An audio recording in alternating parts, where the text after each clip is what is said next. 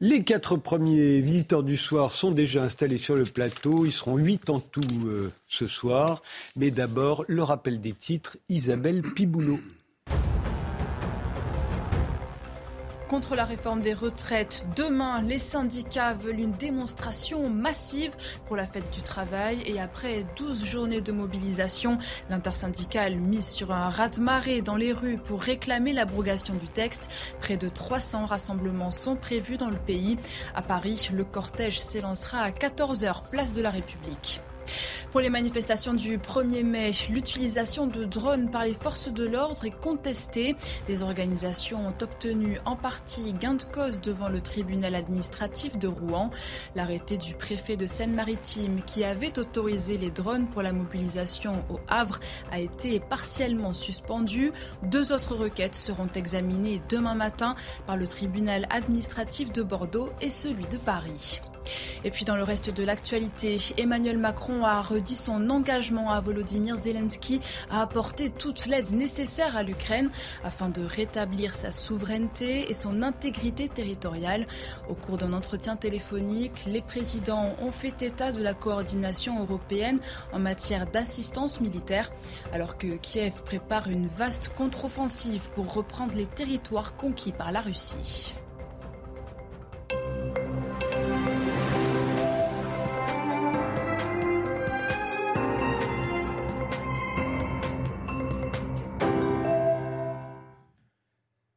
Bonsoir, bienvenue sur le plateau des visiteurs du soir. C'est la fin de la semaine, il est 22h, l'heure où les visiteurs du soir viennent nous chuchoter à l'oreille. Ils ne sont pas tous du même avis, vous allez voir, mais ils savent de quoi ils parlent et ça va nous permettre de nous faire une opinion. Alors Servane Mouton est neurologue, elle publie Humanité et numérique, les liaisons dangereuses. Elle veut nous alerter sur les risques pour notre santé physique et mentale que nous font courir les écrans auxquels nous sommes de plus en plus accros.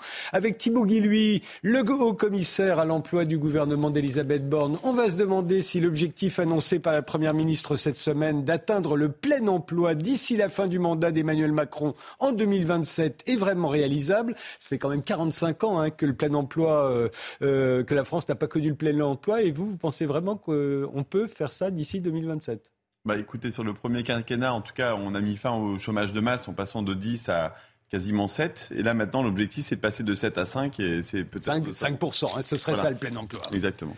Laurent Capelletti est professeur au CNAM, euh, le Conservatoire des Arts et Métiers. Il a lui aussi beaucoup réfléchi à la question de l'emploi. Il n'est peut-être pas aussi optimiste, il va nous le dire tout à l'heure. Et comme demain, c'est la fête du travail, on va s'interroger sur la fameuse valeur travail avec laquelle les Français seraient fâchés. Est-ce qu'on en a vraiment assez de travailler et comment ça se traduit? Corinne Mayer, qui a fait un best-seller sur le sujet. Bonjour, il y a une vingtaine d'années, nous rejoindra à 23 heures. Mais commençons par vous, Frédéric Farah. Vous êtes économiste, vous enseignez à la Sorbonne, vous êtes l'auteur de Fake State, l'impuissance organisée de l'État en France aux éditions HEO. Et dans une interview à l'hebdomadaire Marianne cette semaine, alors qu'une majorité de ministres et de secrétaires d'État ont vu leur déplacement officiel perturbé par des manifestants et que le renseignement territorial prévoit une journée historique pour le 1er mai, demain à Paris notamment, avec 5 à 6 fois plus de monde que d'habitude. Vous vous expliquez que le gouvernement s'inquiète plus de la Commission européenne et des marchés financiers que de l'opinion publique. Pourquoi? Bah, tout, simplement pour plusieurs raisons. Euh, bah, il y a un événement qui vient d'avoir lieu qui me donne euh, un peu raison. Là, il y a eu la dégradation de, par l'agence de notation de la dette française. Euh, Monsieur le maire était à Stockholm, il s'est empressé de dire à des ministres européens que la France ferait tout ce qui était nécessaire euh, pour faire passer des réformes structurelles, il a dit structurantes, et il a dit que la France était capable de, les conduire. C'est-à-dire qu'il était capable de surmonter bah, les oppositions qui étaient massives euh, dans le corps social. Donc je crois qu'aujourd'hui, et, et ça n'a pas commencé avec ce gouvernement, ça a commencé avant, il y a de plus en plus comme une espèce de cordon sanitaire d'imperméabilisation entre les gouvernements et l'opinion. Et l'opinion peut se manifester de la manière la plus démocratique qui soit, les syndicats, le pays peut être massivement contre. Euh, désormais, les interlocuteurs majeurs, c'est euh, ceux envers lesquels on a des engagements financiers, c'est-à-dire euh, les marchés financiers, parce qu'environ 50% de la dette publique française est entre leurs mains, surtout des marchés financiers avec des investisseurs étrangers et la Commission européenne envers laquelle on a des engagements euh, financiers euh, qui, sont, clairs et d'autant plus qu'on attend euh, de la Commission européenne des fonds dans le cadre du plan de relance européen. Donc je crois qu'aujourd'hui, il y a une situation démocratique préoccupante, c'est-à-dire que une scène, comme on a pu voir, on a pu le dire, une sécession des élites, hein, une sécession un peu des gouvernements, qui, d'une certaine façon, il faut rassurer les marchés financiers, plus eux et nos engagements financiers que euh, euh, la, population. Et ça n'a pas. Euh, pour moi, il y a un moment de rupture. Ça a été le CPE. Le CPE, ça a été un des derniers moments où il a été possible de d'infléchir les choses. C'était euh, sous Jacques Chirac. Hein, euh. Voilà. Mais il y a eu avant d'autres épisodes qui étaient déjà inquiétants, euh, qui étaient la réforme Fillon, il y a eu des mobilisations, rien n'a fait. La réforme Wörth, la même chose. Il y a eu contre la loi El Khomri. Alors c'est pas le même gouvernement, bien sûr, mais c'est la même logique qui s'est approfondie au, au, fil du temps. Et en plus, avec un étrange axiome qui guide les hommes politiques, et ça n'a pas attendu le gouvernement actuel, plus on met les gens dans la rue, plus on est impopulaire et plus on peut s'attribuer le brevet du bon réformateur, parce que plus les gens sont contre nous, plus on pense qu'effectivement, bah, on a raison et que c'est ça qui fait le réformateur, c'est-à-dire son degré d'impopularité. Et plus on le devient, plus on dit, bah voilà, on a fait face à la tempête et on a été au-dessus. Donc je crois qu'aujourd'hui, on est dans une situation où euh, on est dans une logique de dépossession des citoyens et que l'opinion des agences de notation devient plus importante que l'opinion publique. Euh, vous êtes de ceux qui pensent que derrière la réforme des retraites, il y avait la Commission européenne?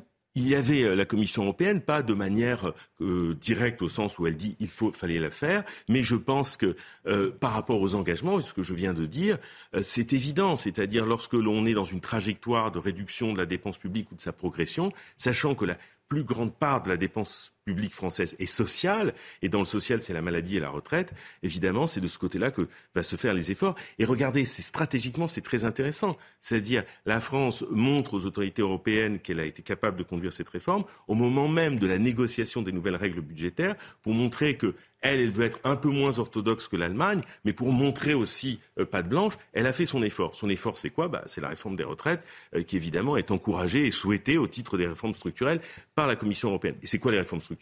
Réforme du marché du travail, vers plus de flexibilité évidemment, euh, plus de concurrence sur les marchés des biens et services et les autres, et réforme de la protection sociale. Et si vous observez les réformes qui ont été conduites en Europe dans les années 90 jusqu'à nos jours Italie, Allemagne, Angleterre, Portugal, Espagne sur le marché du travail, sur les retraites, avec les spécificités nationales, on est dans une convergence d'orientation et de, direction. Donc voilà, donc je crois qu'aujourd'hui, il y a quelque chose de préoccupant dans la vie politique de notre pays, qui n'est pas simplement lié à cette majorité, même avant, c'est l'histoire progressive d'une dépossession des citoyens, alors qu'on voit des mobilisations sans précédent de la manière la plus démocratique. C'est une dépossession, on peut le voir aussi comme un gouvernement coincé entre les marchés financiers, la Commission euh, européenne et l'opinion publique. Euh, qui n'ont pas effectivement euh, forcément les mêmes intérêts. Oui, je dirais coincé, pas vraiment, parce que dans le fond, il y a une communauté de vues, en quelque sorte, entre, par exemple, ça il faudrait l'observer, entre la Commission européenne, Bercy, le, le, gouvernement. C'est-à-dire qu'on pense que c'est ça le calendrier des réformes qu'il faut faire. C'est-à-dire que il faut lutter contre les rigidités, il faut réformer euh, la protection sociale. Et d'ailleurs, quand on écoute le discours de M. le maire à Stockholm, euh, il le dit lui-même. C'est-à-dire qu'effectivement, c'est la mutation du, modèle social euh, français dans des orientations qui sont celles qui sont très largement partagées par la fonction, par les, les, fonctionnaires européens, par la Commission européenne. Donc je crois qu'effectivement, il y a un hiatus entre des attentes sociales et un gouvernement, euh, celui-là et ceux d'avant, euh, dans une direction euh, que dans le fond la population ne veut pas. C'est-à-dire plus de flexibilité sur le marché du travail, c'était pas ce que souhaitait la population. Ce que souhaite la population, c'est une certaine sécurité de l'emploi. Ne souhaitait pas forcément de voir toutes ces réformes qui ont eu lieu sur les retraites. Et toutes les réformes qui ont été conduites, baladures à nos jours, se sont traduites par des modes de calcul des retraites beaucoup moins favorables. Avant, c'était sur 10 ans, maintenant c'est sur 25 ans. La réforme baladure des retraites, c'est 93. À l'époque, c'est quand on passe de 37 ans et demi à 40 ans de... Voilà. Et donc, de 93 à 2023, sur un espace temporel de 30 ans, toutes les réformes se sont traduites par le fait de travailler plus longtemps, des modes de calcul qui étaient, qui étaient moins généreux. Ça avait commencé également avec Philippe Séguin de 1987, avec la désindexation, c'est-à-dire des retraites par rapport salaire. Donc il y a quelque chose qui euh, est là depuis longtemps et maintenant qui se renforce par le fait que les, que les gouvernements décident, euh, quoi qu'il en coûte, hein, pour prendre une expression très à la mode, eh bien de tenir, de s'arc-bouter et d'être dans de fausses concessions, puisque euh, Madame Borne, quand elle appelle les syndicats, elle leur dit bon bah on ne revient pas sur l'histoire qu'on a dit 64 ans, mais on va discuter de la pénibilité du reste. Alors que le cœur de l'affaire, c'était l'allongement de la durée de cotisation, c'était les 64 ans. Donc, si vous voulez, aujourd'hui, on est dans une situation que je trouve très préoccupante parce que je pense que demain qu'il y a un autre gouvernement, qui ne sera peut-être pas celui de Mme Borne, qui sera peut-être M. Macron, je crois que c'est une tendance de fond qui va perdurer au-delà même bah, des gouvernements qui, par nature, passent. On a un représentant du gouvernement sur ce plateau, Thibault. Euh, partagez ce point de vue? Bah, pas, pas, vraiment, à vrai dire. Euh, enfin, moi, d'abord, j'ai passé une, petite vingtaine d'années euh, plutôt comme chef d'entreprise ou à créer des associations d'insertion, que j'ai pas vraiment le curriculum du technocrate euh, à la base. Maintenant, ça fait ça fait cinq ans que je travaille sur ces questions d'inclusion et d'emploi auprès des gouvernements d'Emmanuel de, Macron, et c'est pas du tout ça, en fait, la réalité que je constate. Ce qui est motivant, euh, ce qui motive l'action, euh, par exemple dans le domaine de, l'emploi, si, euh, si on y revient, c'est que quand on est arrivé il y a un petit peu plus de cinq ans, la principale peur, l'angoisse d'avenir qui traversait quand même tous les Français, c'était la peur du chômage. Bon, ben, cette peur du chômage, en cinq ans, 1 700 000 emplois créés, et elle a euh, reflué. Est-ce que c'est une préoccupation des Français? Oui. Est-ce qu'on essaye d'y répondre? Oui. Est-ce qu'on fait tout bien? Évidemment qu'il euh, faut qu'on aille plus loin et c'est aussi tout l'objet euh, justement de, de, cet objectif du plein emploi. Mais c'est des, à partir des besoins concrets des gens en fait qu'on construit les politiques et qu'on prend des décisions. on parlait d'Elisabeth Borne, actuelle première ministre. Elle était ministre du Travail. Nous, on a porté la politique Un jeune, une solution.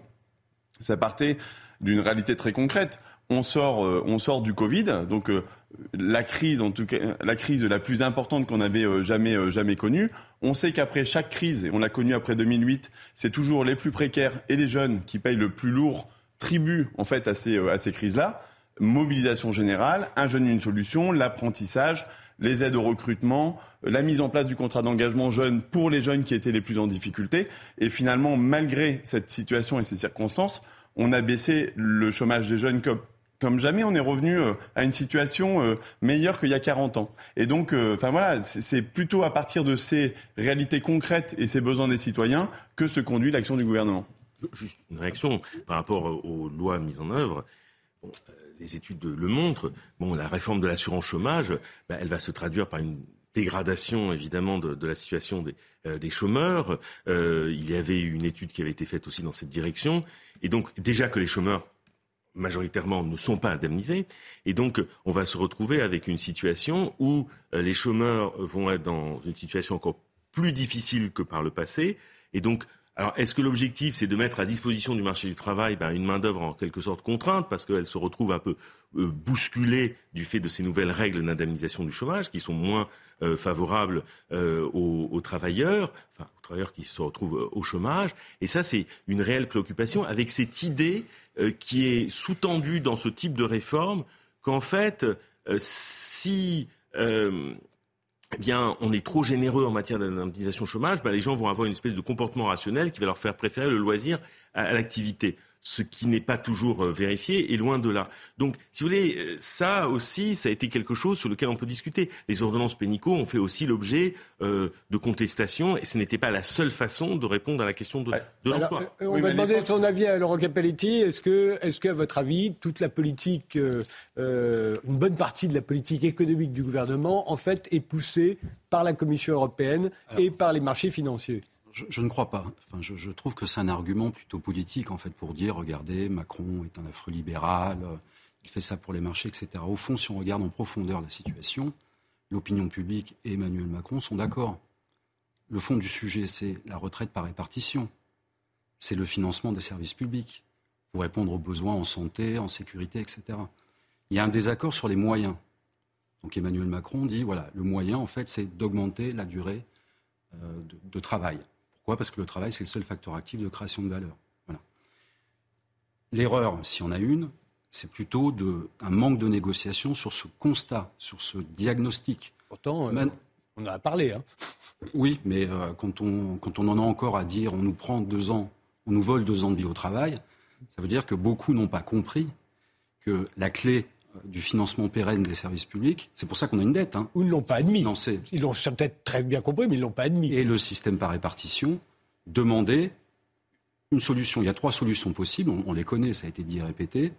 l'augmentation de la durée du travail, ou l'augmentation des impôts, ou la baisse des pensions. Voilà. Emmanuel Macron a choisi une solution.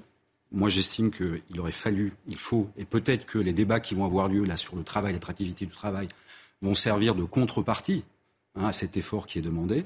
Maintenant, le fond du problème, si on l'analyse, en réalité, euh, les deux sont d'accord en fait. Les Français veulent préserver le système par répartition et l'offre de services publics. Emmanuel Macron aussi. Et le point intéressant, c'est que les marchés sont prêts à financer tout ça, sous réserve qu'ils ne perçoivent pas un risque trop important, évidemment, sur le remboursement. Avec Sarah deux, remarques par rapport à ce qui vient d'être dit. Euh, il n'est pas vrai de dire que la seule solution, c'était d'allonger euh, la durée euh, donc d'activité de deux ans supplémentaires.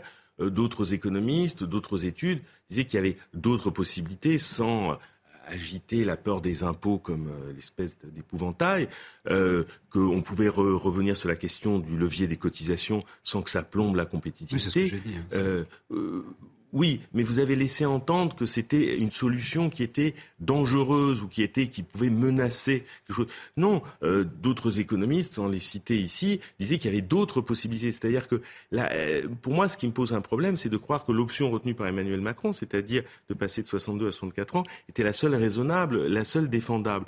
Euh, d'autres propositions ont été faites qui fait qu'on pouvait faire autre chose que ça. Et il y a eu tout au long, au moins à défaut que ça soit entendu par le gouvernement, il y a eu sur les différents plateaux euh, de télévision, dans la presse, d'autres voix qui se sont élevées de manière la plus raisonnable qui soit, la plus sérieuse, pour montrer qu'il y avait d'autres options par rapport à ce qu'il disait. Sans compter que le corps lui-même, bon, on vous dira ce qu'on voudra du corps, vous ne voulez bien nous dire qu'on n'était pas dans une situation non plus dramatique, pour faire vite. Ça, c'était un. Et deuxièmement, par rapport à ce qui vient de dire, à condition effectivement que les marchés financiers sentent qu'il n'y a pas un risque sur la dette française. Donc on voit bien le rapport de force qui n'est pas le même.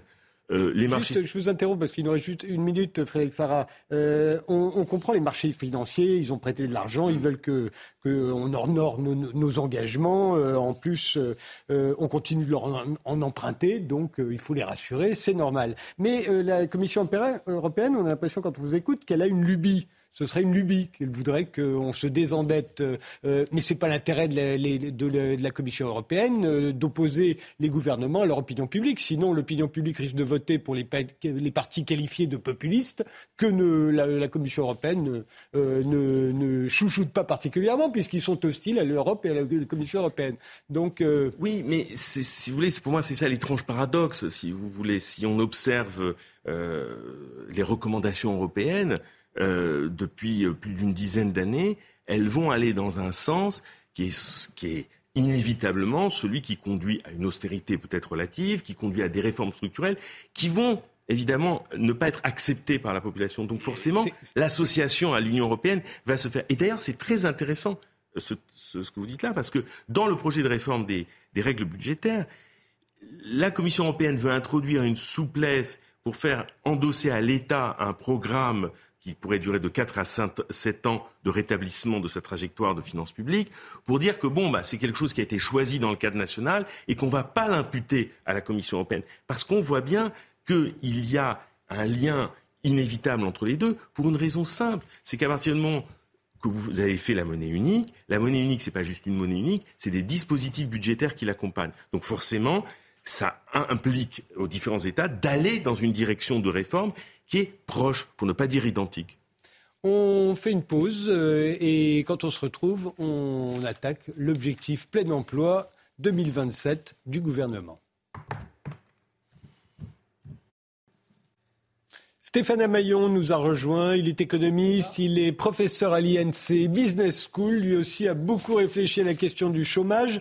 Alors, euh, Elisabeth Borne a présenté cette semaine la feuille de route du gouvernement pour les 100 prochains jours. Parmi les objectifs visés, le retour au plein emploi d'ici la fin du quinquennat en 2027. C'était une promesse d'Emmanuel Macron pendant la campagne présidentielle de l'année dernière.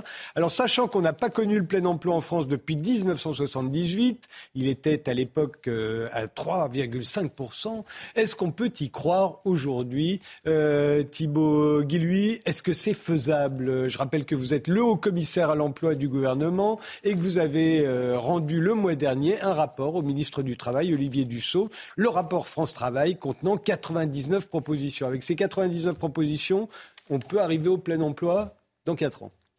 Alors, ça va pas être les seuls, ça c'est France Travail, c'est le service, euh, c'est oui, c'est vrai. C'est le service public de l'emploi pour pour, euh, pour arriver au plein emploi, aujourd'hui, en fait, il faudrait faire baisser de 700 000 le, le nombre de, de, chômeurs. Et si on intègre le halo du chômage, c'est même 1 300 000, euh, 1 300 000 emplois, en gros, qu'on évalue pour pouvoir atteindre cet objectif-là. Sur les cinq dernières années, on en a fait 1 700 000. Ça ne veut pas dire que ça va être simple, parce qu'en plus de ça, plus on se rapproche du plein emploi, euh, et plus euh, l'enjeu en fait euh, de, de, rencontre entre les personnes et puis les emplois devient parfois un petit peu plus difficile, parce qu'on touche à des questions qui sont derrière l'emploi. C'est certes une offre d'emploi, mais c'est aussi de la formation, c'est aussi des questions de mobilité.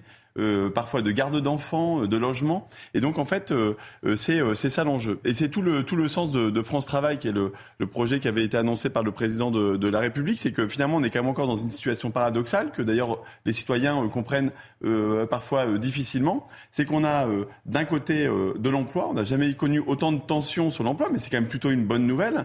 Mais il n'y a pas une seule entreprise, de la plus petite à la plus grande, quels que soient les territoires, et j'ai envie de dire quasiment quels que soient les secteurs, dont la principale difficulté, c'est de recruter.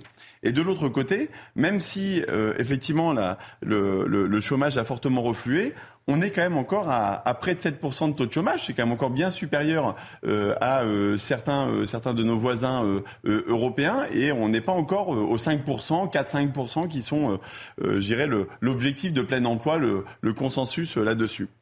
Et donc au milieu, bah, qu'est-ce qu'on fait? En fait, il y a énormément d'acteurs. Il y a euh, Pôle emploi, mais il y a tout un tas d'acteurs sur l'emploi. Euh, il y a des acteurs sur la formation. Et puis, euh, il y a ce que je disais sur euh, ce qu'on appelle les freins périphériques à l'emploi. Mais quand vous avez un problème de garde d'enfants, c'est ça qui peut vous bloquer, en fait, sur ce, sur ce retour à l'emploi. Et donc tout ça, c'est énormément d'acteurs, énormément d'investissements qui sont faits par le gouvernement, bien sûr, mais aussi par les collectivités. Mais il faut bien dire que ça devient un maquis un peu compliqué pour le demandeur d'emploi comme pour le chef d'entreprise de s'y repérer dans tout ça. Et donc tout l'enjeu de France Travail, eh bien, c'est d'organiser un service de l'emploi qui apporte la bonne solution au bon moment aux bonnes personnes. Et c'est euh, à, cela que les 99 propositions qu'on a écrites, euh, euh, c'est cette feuille de route-là, faire équipe, organiser la coopération entre tous ces acteurs pour faire en sorte d'accompagner mieux les chefs d'entreprise à recruter, d'accompagner mieux les demandeurs d'emploi à résoudre euh, leurs problèmes et euh, à faire le parcours vers le retour au travail. Stéphane Amaillon, on a juste une minute avant le rappel des titres, mais euh, vous, êtes, euh, vous partagez la, la conviction de, de Thibaut Guilhuy, on peut y arriver? Non, alors, je ne vais peut-être pas me lancer dans le détail de ce que j'avais envisagé de, de on, dire. Vous aurez tout le temps après. En une minute. Euh, ce ne sera pas le cas. Je, alors, je, je, vais faire un petit résumé. Je vais dire d'abord que euh, moi, je ne suis pas opposé euh, à l'allongement de, de, de, la durée du travail, donc euh, euh au passage de, de l'âge de la retraite à 64 ans. En revanche, et, et ça transparaîtra mieux à travers une analyse un peu plus précise, j'ai des doutes sur le calendrier, sur, sur, sur, le, sur la tenabilité de. Oui, 4 ans, 4 ans c'est court. Le calendrier qui a été resserré. Voilà. On, on écoute le rappel des titres d'Isabelle Piboulot et on se lance dans, la, le débat. Parmi les changements du 1er mai, les prix du tabac vont augmenter en France métropolitaine.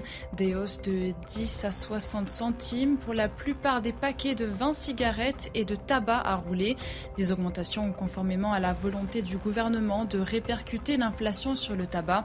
Toutes les marques ne sont pas concernées. La barre des 11 euros sera ainsi atteinte par de nouveaux paquets. Malgré les désaccords sur la réforme des retraites, la CFDT ira discuter avec la Première ministre si elle est invitée à le faire. C'est ce qu'assure Laurent Berger, invité du grand jury, mais avec des préalables en termes de méthode et de sujet de fond. Matignon a fait savoir vendredi qu'Elisabeth Borne enverrait des invitations aux syndicats la semaine prochaine pour tenter de renouer le dialogue. Et puis au Soudan, la trêve globalement non respectée est prolongée pour 72 heures.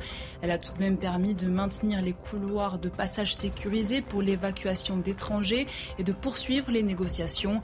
Face à une situation sans précédent, l'ONU a décidé d'envoyer immédiatement dans la région son responsable pour les affaires humanitaires. La guerre a fait au moins 530 morts et 4600 blessés. Le taux de chômage, euh, c'est vrai qu'il est le plus faible aujourd'hui depuis 2008, c'est 7,2%. Euh, en 2008, c'était juste avant la crise des subprimes. Hein. Ensuite, ça, le chômage a augmenté. Le plus haut que l'on ait atteint, c'est en 1997, 10,4%. Et en 2015, 10,6%. Alors 7,2%, c'est plutôt faible, mais c'est légèrement supérieur à la moyenne des pays de l'euro. Euh, donc vous y croyez au, retour au plein emploi d'ici 4 ans, Laurent Capelletti Alors oui, si en parallèle, il y a un choc d'attractivité du travail, parce que le principal problème, en fait, c'est d'attirer, de réattirer les gens au travail. Comme on l'a dit, il y a des pénuries partout. C'est lié à deux, euh, deux problèmes principaux une adéquation de la formation avec l'emploi, et également, en fait, ce, ce défaut en fait d'attractivité, de, de, management qui font que les gens euh, voilà. Enfin, il y a aussi peut-être des, des, secteurs qui recrutent qui sont pas très attirants par eux-mêmes. exactement, voilà. les gens n'ont pas envie de faire ces métiers-là. Pour résumer, j'y crois si. Et en plus, c'est nécessaire par rapport à l'édition qu'on a eue avant. La meilleure façon de se désendetter, d'échapper à l'emprise en fait des, marchés financiers, bah, c'est de travailler pour créer la valeur nécessaire à notre, j'allais dire, autofinancement. Avec Farah alors, je, suis sceptique sur bon au-delà du calendrier, c'est-à-dire que l'effort va pas simplement porter, euh, comme il vient d'être dit, sur euh, créer plus d'emplois, répondre à la question du halo du chômage, il faut rajouter également euh, le sous-emploi. Donc, c'est-à-dire des gens qui travaillent, qui voudraient travailler davantage. Et donc, on pourrait à peu près chiffrer entre, si on additionnait le halo, euh, comment dire, et euh, plus le sous-emploi et plus la situation de chômage, là, on, serait bien au-dessus des 7%. certains calculs évoquent 16%. Donc, effectivement, donc l'effort... On pourrait être à 16% de chômeurs aujourd'hui. C'est-à-dire que si vous additionnez euh, parce qu'en fait, quand vous prenez les 7%, de quoi on parle? On parle de la catégorie A du Pôle emploi qui correspond à l'équivalent de euh, la manière dont l'INSEE rapporté par le BIT, évidemment, euh, calcule les chômeurs. Le BIT, c'est le Bureau international du, travail. Donc voilà. Donc selon cette catégorie-là, c'est-à-dire, on est avec les chiffres que l'on donne, c'est-à-dire des gens immédiatement disponibles, qui ont travaillé zéro heure, euh, qui font des démarches actives, etc. Bon. Après, quand vous regardez les autres catégories du Pôle emploi, B, C, etc., c'est des gens qui ont travaillé plus ou moins 78 heures euh, dans le mois.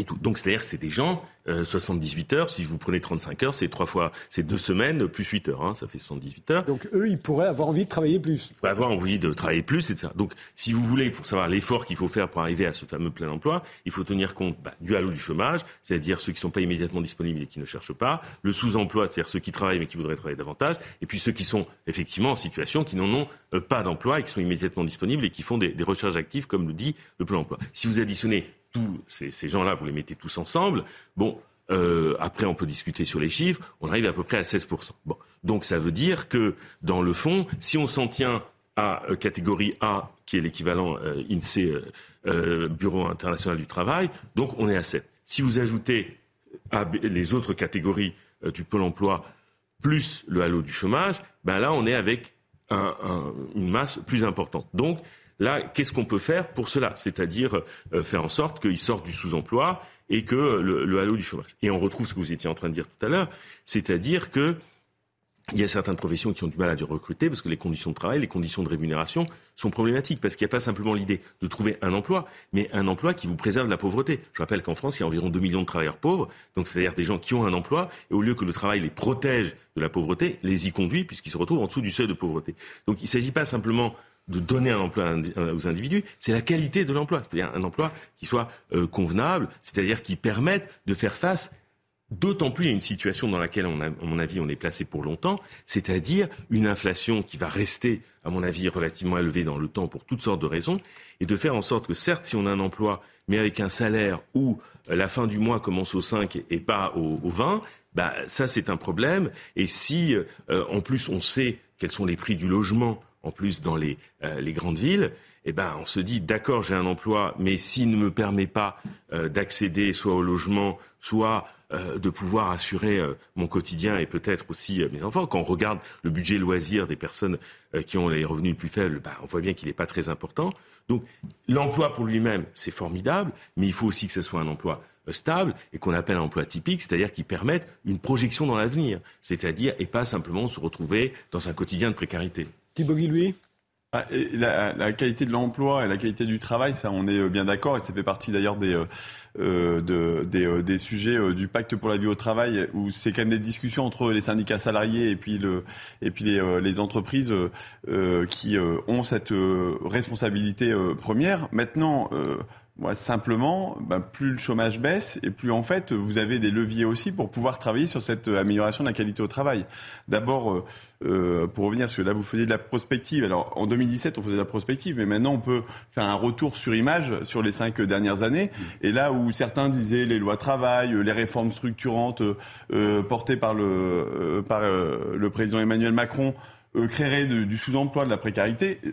Force est de constater que c'est faux, puisque euh, la part de CDI a jamais été aussi importante. Elle a augmenté cinq fois plus vite que la part des CDD, par exemple quand vous avez des tensions très fortes, euh, par exemple dans l'hôtellerie-restauration, enfin vous l'avez tous euh, euh, suivi ces, ces derniers mois, ces, ces, dernières années, eh bien du coup, il y a des négociations qui peuvent s'engager, et là, c'est plus 16% de rémunération qui sont engagés là-dessus. On voit bien aussi les restaurateurs ou les hôteliers qui commencent à se remettre aussi un petit peu en cause, à réfléchir à la journée de, enfin à la semaine de 4 de quatre jours, 5 jours, de réorganiser un petit peu les temps dans le week-end, d'éviter les coupures là-dessus. Donc on a tout un chantier là-dessus, mais plus on va vers le plein emploi, plus on est dans une situation où le chômage est bas, et plus euh, ça sert aussi la qualité du travail, et donc ça crée cet effet, euh, cet effet positif. Maintenant, ce qui est important, et c'est euh, tout le sens de, de, de France Travail, c'est que vous avez quand même beaucoup de personnes aussi qui se sont retrouvées sur le carreau pendant longtemps. Et donc, euh, euh, il y a besoin d'accompagnement. Et on a quand même abandonné pendant longtemps l'idée d'accompagner vraiment de façon intensive et de donner les meilleures chances à chacun de pouvoir s'en sortir. Euh, on a inventé le RMI avec le I de l'insertion, mais qui n'a jamais vraiment existé. En gros, un bénéficiaire du RSA aujourd'hui, il a trois contacts par an, mail compris. Comment voulez-vous qu'il s'en sorte alors que de temps en temps, ça fait trois ans, quatre ans, cinq ans, dix ans qu'il a pas, il a perdu confiance en lui, qu'il n'est pas au travail? Eh bien là oui, on investit. Nous, on propose d'investir dans l'accompagnement intensif. On l'a fait pour les jeunes. Le chômage est en train de très fortement diminuer et on a l'intention de le faire pour tous les demandeurs d'emploi de très longue durée. Deuxième sujet, il ne faut pas oublier que derrière une entreprise, c'est souvent le chef d'entreprise d'une petite entreprise, d'une entreprise de moins de 10 salariés, de moins de 50. Il n'a pas forcément un DRH pour savoir comment euh, recruter, comment accompagner. Ce qui fait que si vous accompagnez mieux, et c'est euh, l'investissement qu'on veut faire aussi sur France Travail, c'est d'être le meilleur ami RH des entreprises, parce qu'en fait, quand on va les voir euh, pour leur demander ce que vous avez envie de recruter, figurez-vous que quand vous allez voir 100 entreprises, au lieu de faire 138 emplois, ça en fait 148. Donc c'est un bon investissement aussi de faire ça. Euh, en un an, au bout d'un an, il y a 30% des CDI qui s'arrêtent.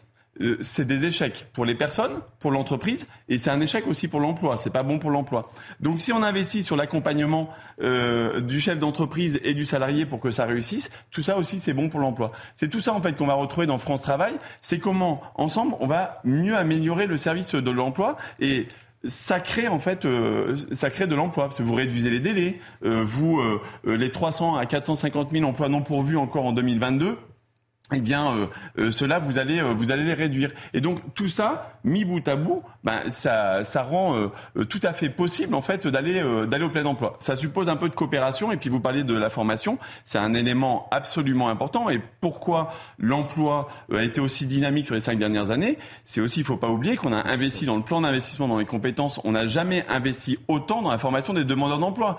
Tout le monde disait mais la formation c'est quand même pas normal, c'est les demandeurs d'emploi n'y ont pas accès. Ben là on a multiplié par deux le nombre de, formations pour les demandeurs d'emploi. Euh, on propose de maintenir l'effort, de le cibler justement pour ceux qui en ont le plus besoin, les personnes seniors, les personnes en situation de handicap, les demandeurs d'emploi de longue durée, parce que eux, l'effet sur l'emploi, c'est plus 10, plus 20, plus 30% euh, euh de chances de pouvoir retrouver un emploi. Donc il faut maintenir euh, l'effort. Cette année, c'est quand même encore 2 milliards et demi qui est mis sur, sur, sur cela. Stéphane Amaillon. Oui, euh, euh, moi j'ai une réflexion qui ressemble plus à celle d'un peut-être d'un bon élève, peut-être d'un mauvais élève, j'ai listé euh, les facteurs euh, qui étaient susceptibles de faciliter le retour à l'emploi et ceux qui étaient susceptibles de freiner le retour à l'emploi. Alors, il y a une chose quand même assez importante que vous avez passée sous silence, c'est que les perspectives macroéconomiques sont relativement défavorables, dans la mesure où on a une inflation forte et face à la crainte que l'inflation importée devienne une inflation endogène par le biais de l'amorce d'une spirale prix-salaire, les banques fédérales se sont lancées dans une hausse des taux planifiés qui va se traduire par une baisse de l'investissement des entreprises, par des difficultés d'accès au crédit pour les ménages, ce qui veut dire qu'implicitement, euh, les banques fédérales préfèrent flirter avec la récession pour éviter la stagflation, c'est-à-dire pour ne, mmh. pas, ne pas se retrouver dans une situation dans laquelle on a une inflation forte, sans croissance, ce qui nous renvoie au milieu des années 70. Donc ça, c'est quand même quelque chose qui n'est pas bon pour l'emploi. Mmh. C'est quelque chose de lourd, on ne peut pas passer à côté. Mmh. Euh, parce que euh, bon, c'est un facteur dépressif sur l'activité. Alors, euh, autre point, alors bon, on a un système de, de, formation, enfin d'éducation qui a fait beaucoup de progrès, vous l'avez dit. malgré tout, on a encore 13% des 15-29 ans qu'on appelle les nini, parce que si ils ne sont ni en emploi, ni en, ni en études. Et ça représente quand même 1,5 million euh, de jeunes et ils sont alimentés, ce stock est alimenté chaque année par à peu près 100 000 euh, jeunes qui sortent du système scolaire en ne maîtrisant pas les, bases euh, de la lecture et, de l'arithmétique. Donc il y a des progrès à faire quand même parce que voilà, le, cumul des flux, ça finit par faire un stock compliqué. Euh, après, sur la formation, oui, il y, a, énormément de choses qui ont été faites sur la formation. Mais euh, moi, quand je regarde les dernières études de la DARES, mmh. le ministère du mmh. Travail, mmh. je vois encore que, malgré les efforts, et je le, je le reconnais, la formation, elle est fléchée sur ceux qui sont le mieux dotés, c'est-à-dire les cadres et les professions intermédiaires, au détriment des moins qualifiés. Et, paradoxe, elle a tendance à décliner avec l'âge des salariés et avec une accélération après 55 ans. Il y a des progrès, il y a des progrès qui ont été faits, mais il y a quand même des progrès à faire. Après, je reviendrai peut-être sur les points positifs. Je vais encore taper mon micro, c'est une habitude. Laurent Capelletti Oui, alors dans, dans le, rapport que j'avais fait pour le Haut Commissariat au Plan l'an dernier, c'était, ça allait complètement dans, ces lignes-là, sur la réindustrialisation durable. Et, et, ça rejoint complètement la problématique, c'est-à-dire qu'en fait, euh, en termes de perspective, compte tenu des investissements faits, euh, etc., il y a des besoins d'emploi. Maintenant, la problématique, c'est euh, comment les pourvoir. Alors, d'une part, par la formation, d'autre part, c'est ce qui vient d'être dit, et là, je pense qu'il y a un consensus sur l'attractivité du travail par la qualité des emplois. Je vous rejoins sur le fait qu'effectivement, plus le chômage diminue et plus naturellement ça oblige les dirigeants à travailler sur les salaires, les conditions de travail, etc. Mais euh, c'est un, un, cercle vertueux. C'est-à-dire que euh, l'attractivité du travail entraîne aussi le fait de vouloir travailler.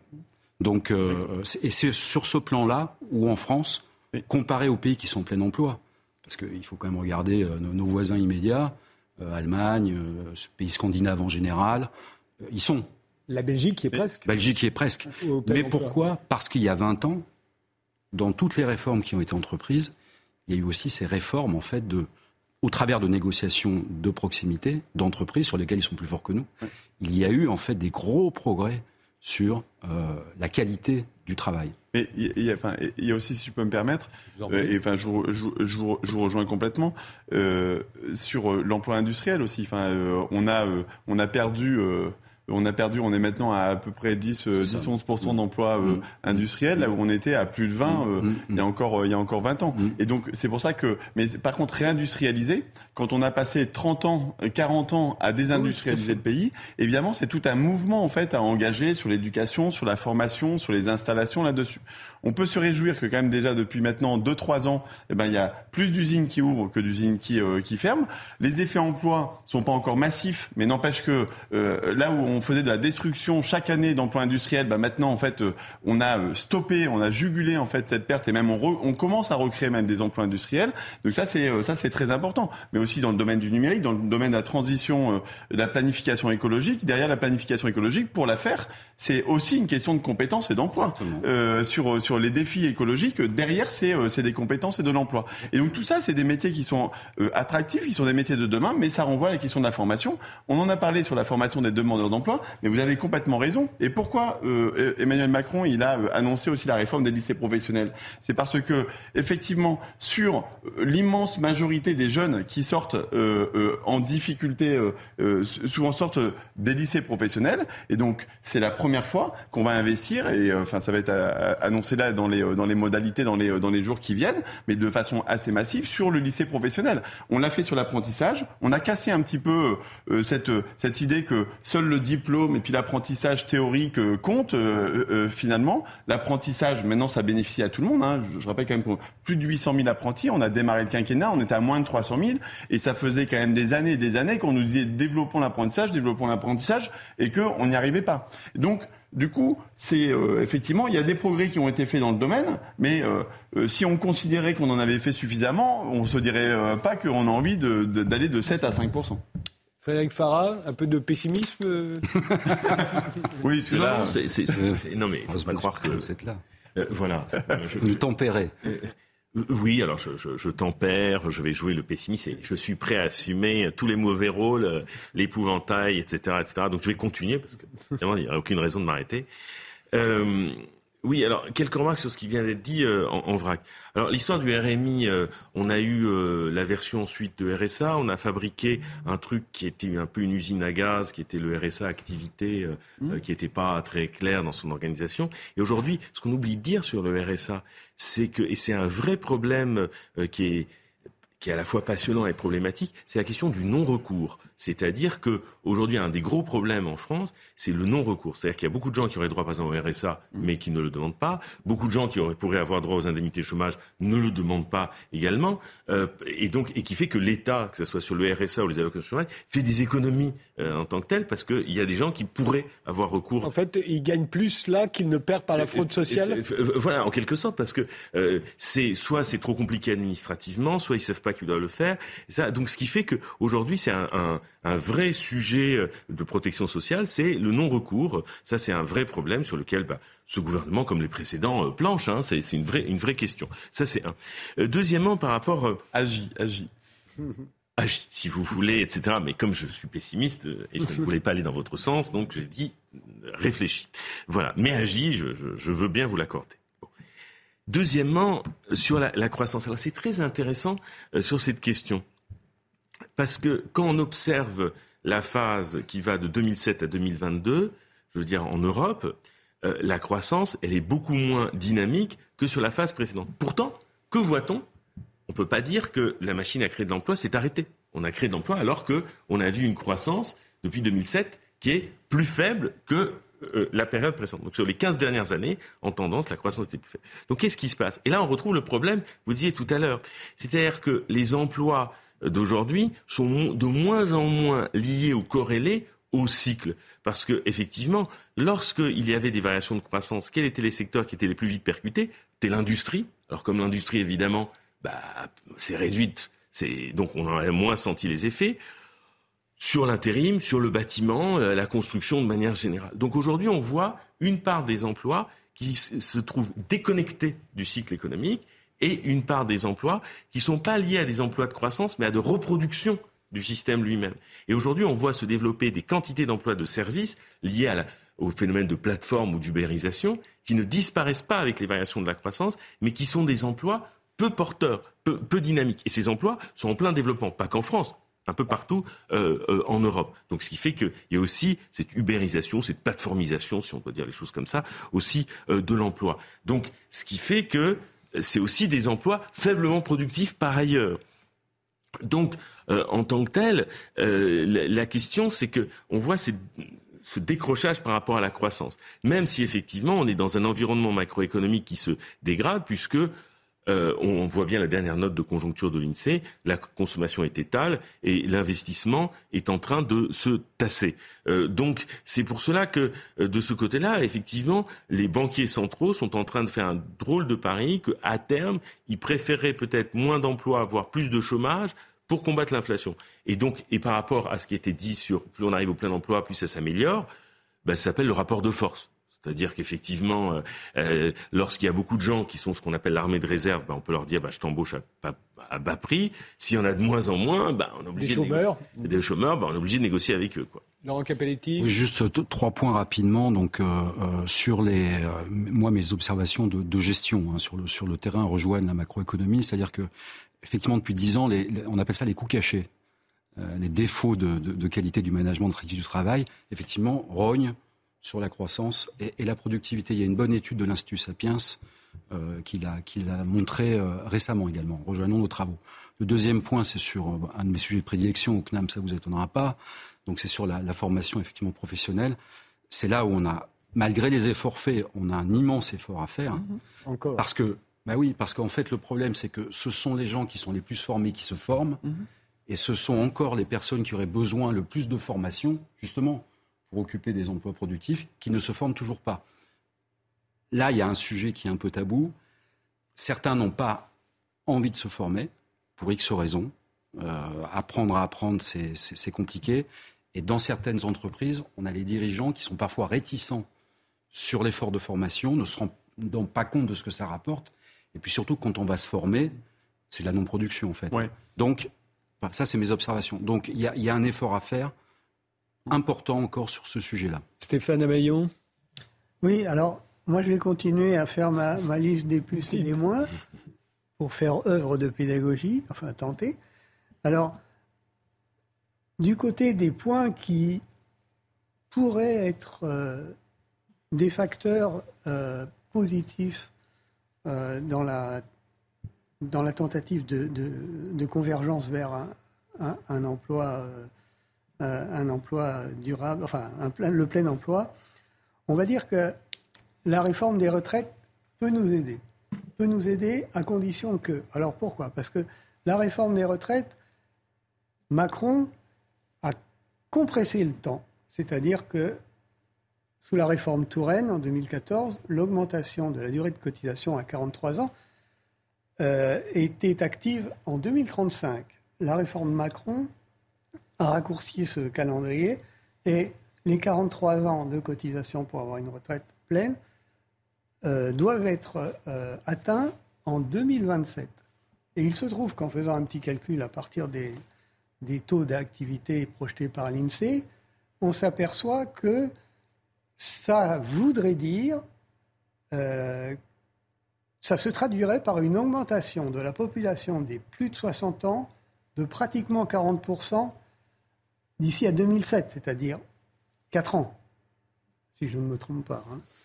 Euh, est-ce que, alors, si le, les taux d'activité augmentent et que les taux d'emploi augmentent, c'est-à-dire que ça ne se traduit pas par du chômage, ça va se traduire par un surcroît de croissance économique. En revanche, si les taux d'activité augmentent, mais que les taux d'emploi n'augmentent pas, et donc qu'on a du chômage, euh, l'effet sera beaucoup moins euh, important sur la croissance. Et moi, mon sentiment, c'est que les délais sont tellement courts, parce que le sujet du débat, c'est quand même l'horizon 2027. Et absorber euh, alors ça fait à peu près, j'ai regardé, ça fait à peu près 800 000 personnes, 800 000 seniors de plus en 4 ans, sachant que les, ressources humaines de nos entreprises sont absolument pas habituées à gérer les, deuxièmes parties de carrière. Pour des raisons qui sont qu'on a mis les pré-retraites en 60, Raymond Barre a mis les pré-retraites à 56 ans en 79.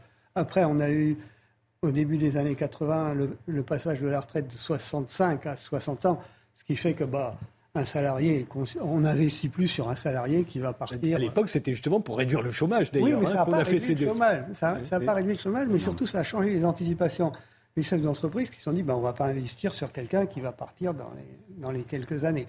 Donc, voilà une, euh, une opportunité. Vous avez pensé à tout ça? Ouais, lui? Ouais, bah, on pense à beaucoup de choses, mais vous savez, ensuite, euh, il y a le concret. Et le concret, c'est combien on crée, euh, quelles sont les politiques qui vont nous permettre de créer des emplois? Par exemple, quand on investit dans France 2030, France 2030, c'est ce programme de près de 30 milliards d'euros pour euh, euh, faire l'hydrogène, pour passer à la voiture électrique, pour investir en fait dans euh, toutes les filières de, de, de demain. Bah ça, ça c'est du concret. Vous prenez par exemple dans les Hauts-de-France, il y a quelques il y a quelques jours, on lançait un programme électromob justement parce que avec les gigafactories, donc c'est 11 000 emplois quand même hein, qui qui sont qui sont créés, 11 000 projets de recrutement d'ici 2000 d'ici 2025 derrière un projet d'investissement comme celui-ci. Mais à côté de l'investissement dans les usines, dans la R&D, eh bien, on investit justement dans la formation. La formation, soit pour faire de la transition professionnelle, de la reconversion professionnelle, et vous avez complètement raison de dire qu'il y a un vrai enjeu de, réarmer euh, la formation pour les plus de, pour les plus de 45 ans, et, les effets emploi en plus de ça sont beaucoup plus importants. C'est typiquement une des propositions qu'on a sur, euh, euh, sur France Travail. Donc, investir dans la formation, vraiment articulé avec les questions d'emploi. Et aussi simplifier les dispositifs. Simplifier, simplifier, simplifier. Est-ce qu'on vit dans un monde où en fait les métiers bougent beaucoup plus, les besoins ne s'anticipent c'est difficile de les anticiper à 10 ans. De temps en temps, il faut aussi pouvoir les, les adapter à 1, 2, 3 ans. Et donc, euh, c'est là où euh, on, investit dans des, dans des outils extrêmement pratiques. Vous prenez par exemple la préparation opérationnelle à l'embauche peu connaissent ça, mais c'est assez simple. C'est avec euh, une entreprise ou euh, un ensemble d'entreprises sur un territoire, elles énoncent leurs besoins et avec euh, Pôle emploi et puis les acteurs de l'emploi, en fait, on finance la formation du demandeur d'emploi, mais c'est une formation qui est adaptée en fait aux besoins de la filière, aux besoins de l'entreprise là-dessus. Et comme ça, on peut recréer des dynamiques. Un deuxième sujet sur lequel le gouvernement pousse aussi très fort, c'est la validation des acquis de l'expérience. Mmh. Et ça, la validation des acquis de l'expérience, c'est un vrai atout pour euh, les personnes qui sont en, seconde partie de carrière. Inventé au CNAM. Euh, bah, écoutez, je vous souhaite bonne chance, euh, euh, parce qu'après tout, à la fin, c'est les entreprises qui trancheront. Hein. Les commandes de, quand les carnets de commandes sont pleins, on embauche. en tout cas, on a envie d'embaucher. Et si les carnets de commandes sont pas pleins, de toute façon, on n'embauchera pas. C'est un des principes, mais il n'y a pas que ça. Hein. Le, service de l'emploi, ça contribue aussi à passer à l'acte et à faire le choix de l'emploi par rapport à plein d'autres arbitrages. Vous pouvez faciliter les choses. Exactement. Et pour remplir le carnet de commandes, il faut aussi qu'il y ait des salaires. Aussi. Mmh. Merci en tout cas d'être venu euh, dans les visiteurs du soir euh, pour nous expliquer tout ça. Euh, Thibaut Guillouis, merci Vincent, non Stéphane, pardon, Stéphane Amaillon. juste après le rappel des titres, on va continuer de parler, mais de travail cette fois, de la valeur travail. Est-ce qu'elle a vraiment disparu ou est-ce qu'elle sera en passe de disparaître? Mais d'abord, le rappel des titres. Isabelle Piboulot.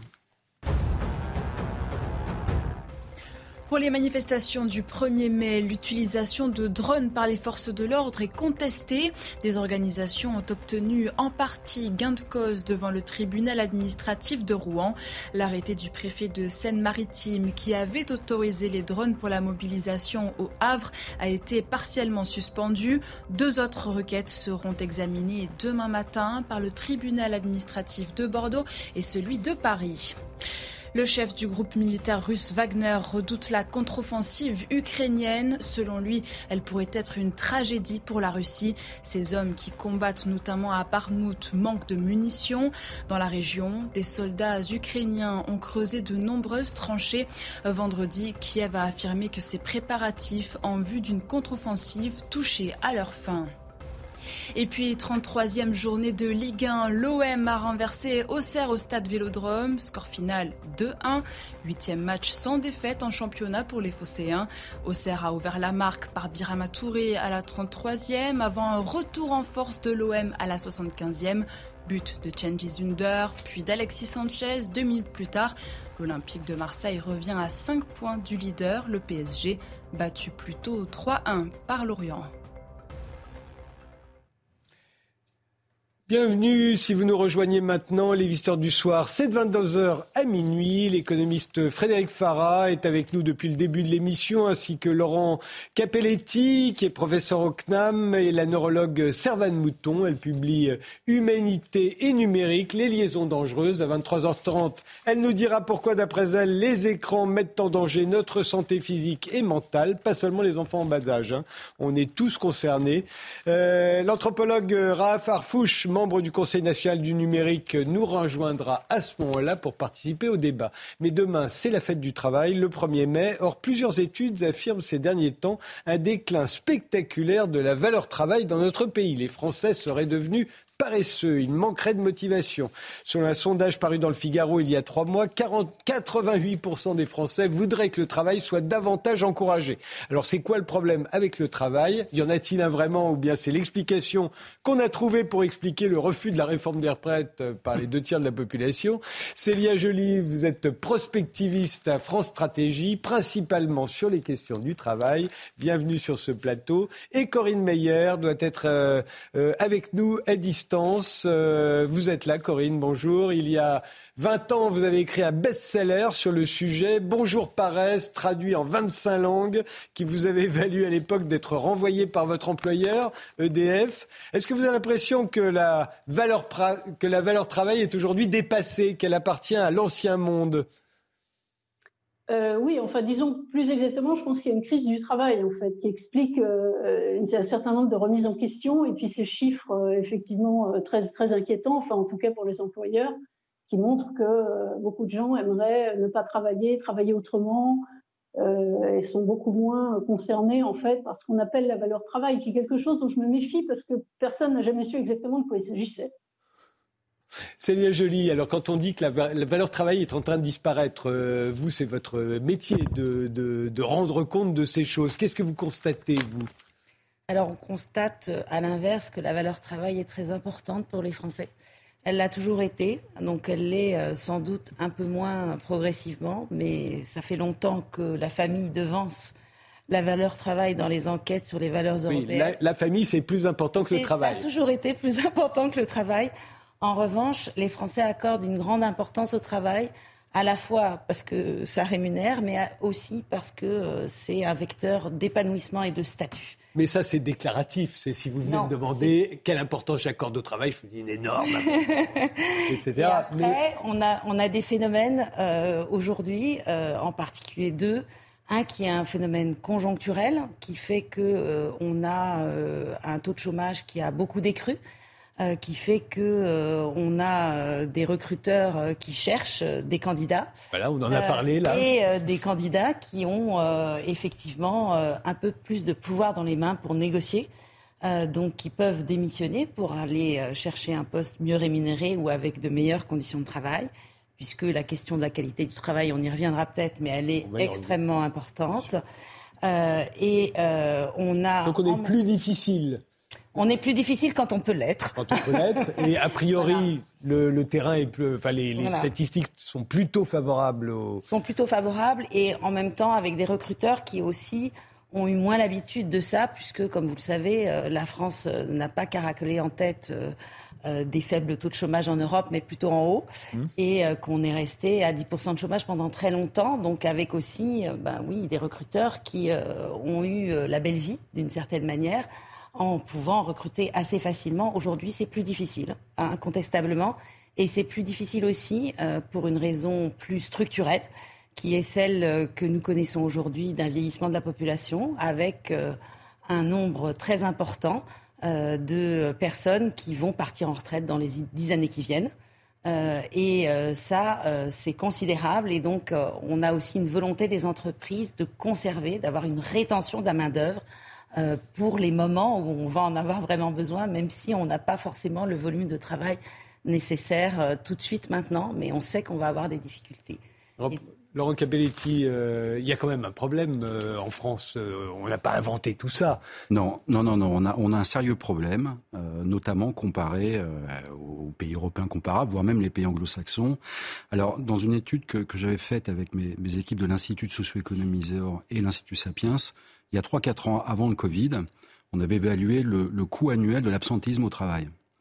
Et on était arrivé à plus de 100 milliards d'euros par an, corroboré depuis par euh, des études un peu plus euh, macroéconomiques. Et en fait, on s'était rendu compte que dans deux tiers des cas, cet absentéisme était lié à des défauts de management, à des défauts de qualité de vie au travail, appelons ça des défauts d'attractivité du travail. Et c'est vrai que euh, l'exigence des, des, travailleurs, au, sens large, faiblement qualifiés ou hautement qualifiés, a fortement augmenté.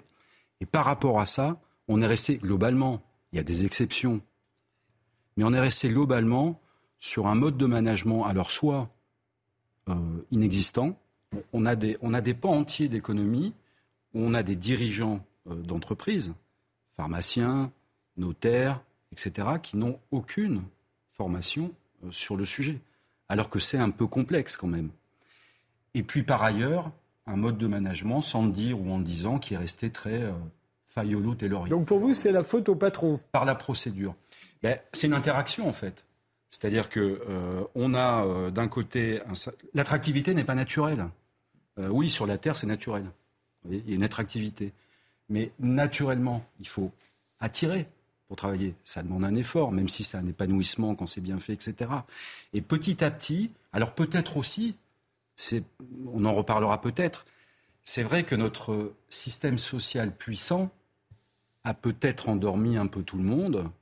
Euh, c'est quand même très paradoxal de voir que dans des pays anglo-saxons, quand on regarde dans le détail les situations de travail, comme les amortisseurs sociaux sont moins importants, bah, le dirigeant, avec ses équipes, il est un peu obligé de négocier un peu mieux tout ça. Voilà. Donc il y a peut-être des facteurs euh, de ce type-là, c'est à discuter, c'est des hypothèses. En tout cas, sur l'attractivité du travail, on a effectivement un sérieux problème. Euh, Corinne Meyer, qu'est-ce que vous en pensez? Euh, oui, je pense que c'est, enfin, effectivement, en tout cas dans les grandes structures qui, sont, qui les cibles en quelque sorte quand, j'écris sur le travail, je pense qu'il y, a un problème énorme. C'est-à-dire que, euh, en effet, on est supposé, enfin, le salarié est supposé, il est là pour gérer des processus de façon anonyme, somme toute, et on essaie de lui faire croire qu'il doit être motivé. Et on essaie de le faire avancer avec finalement assez peu de carottes. Ça, c'est le terrorisme. Mais très peu de lui-même, en fait, dans le, fonctionnement d'ensemble. Et euh, ce qui vient un petit peu euh, passer de la pommade, c'est cette espèce de jargon omniprésent euh, qui, qui, est le, propre en fait du, management des grandes structures et qui a débordé maintenant euh, dans le domaine politique euh, et finalement partout, dans le domaine de la formation, de l'éducation, de la culture. Et je pense que cette, cette espèce de, langue de bois, qui est finalement notre univers, une espèce de langue qui vient d'en haut, euh, démotive aussi bien les, les, les, salariés que les citoyens à la fin.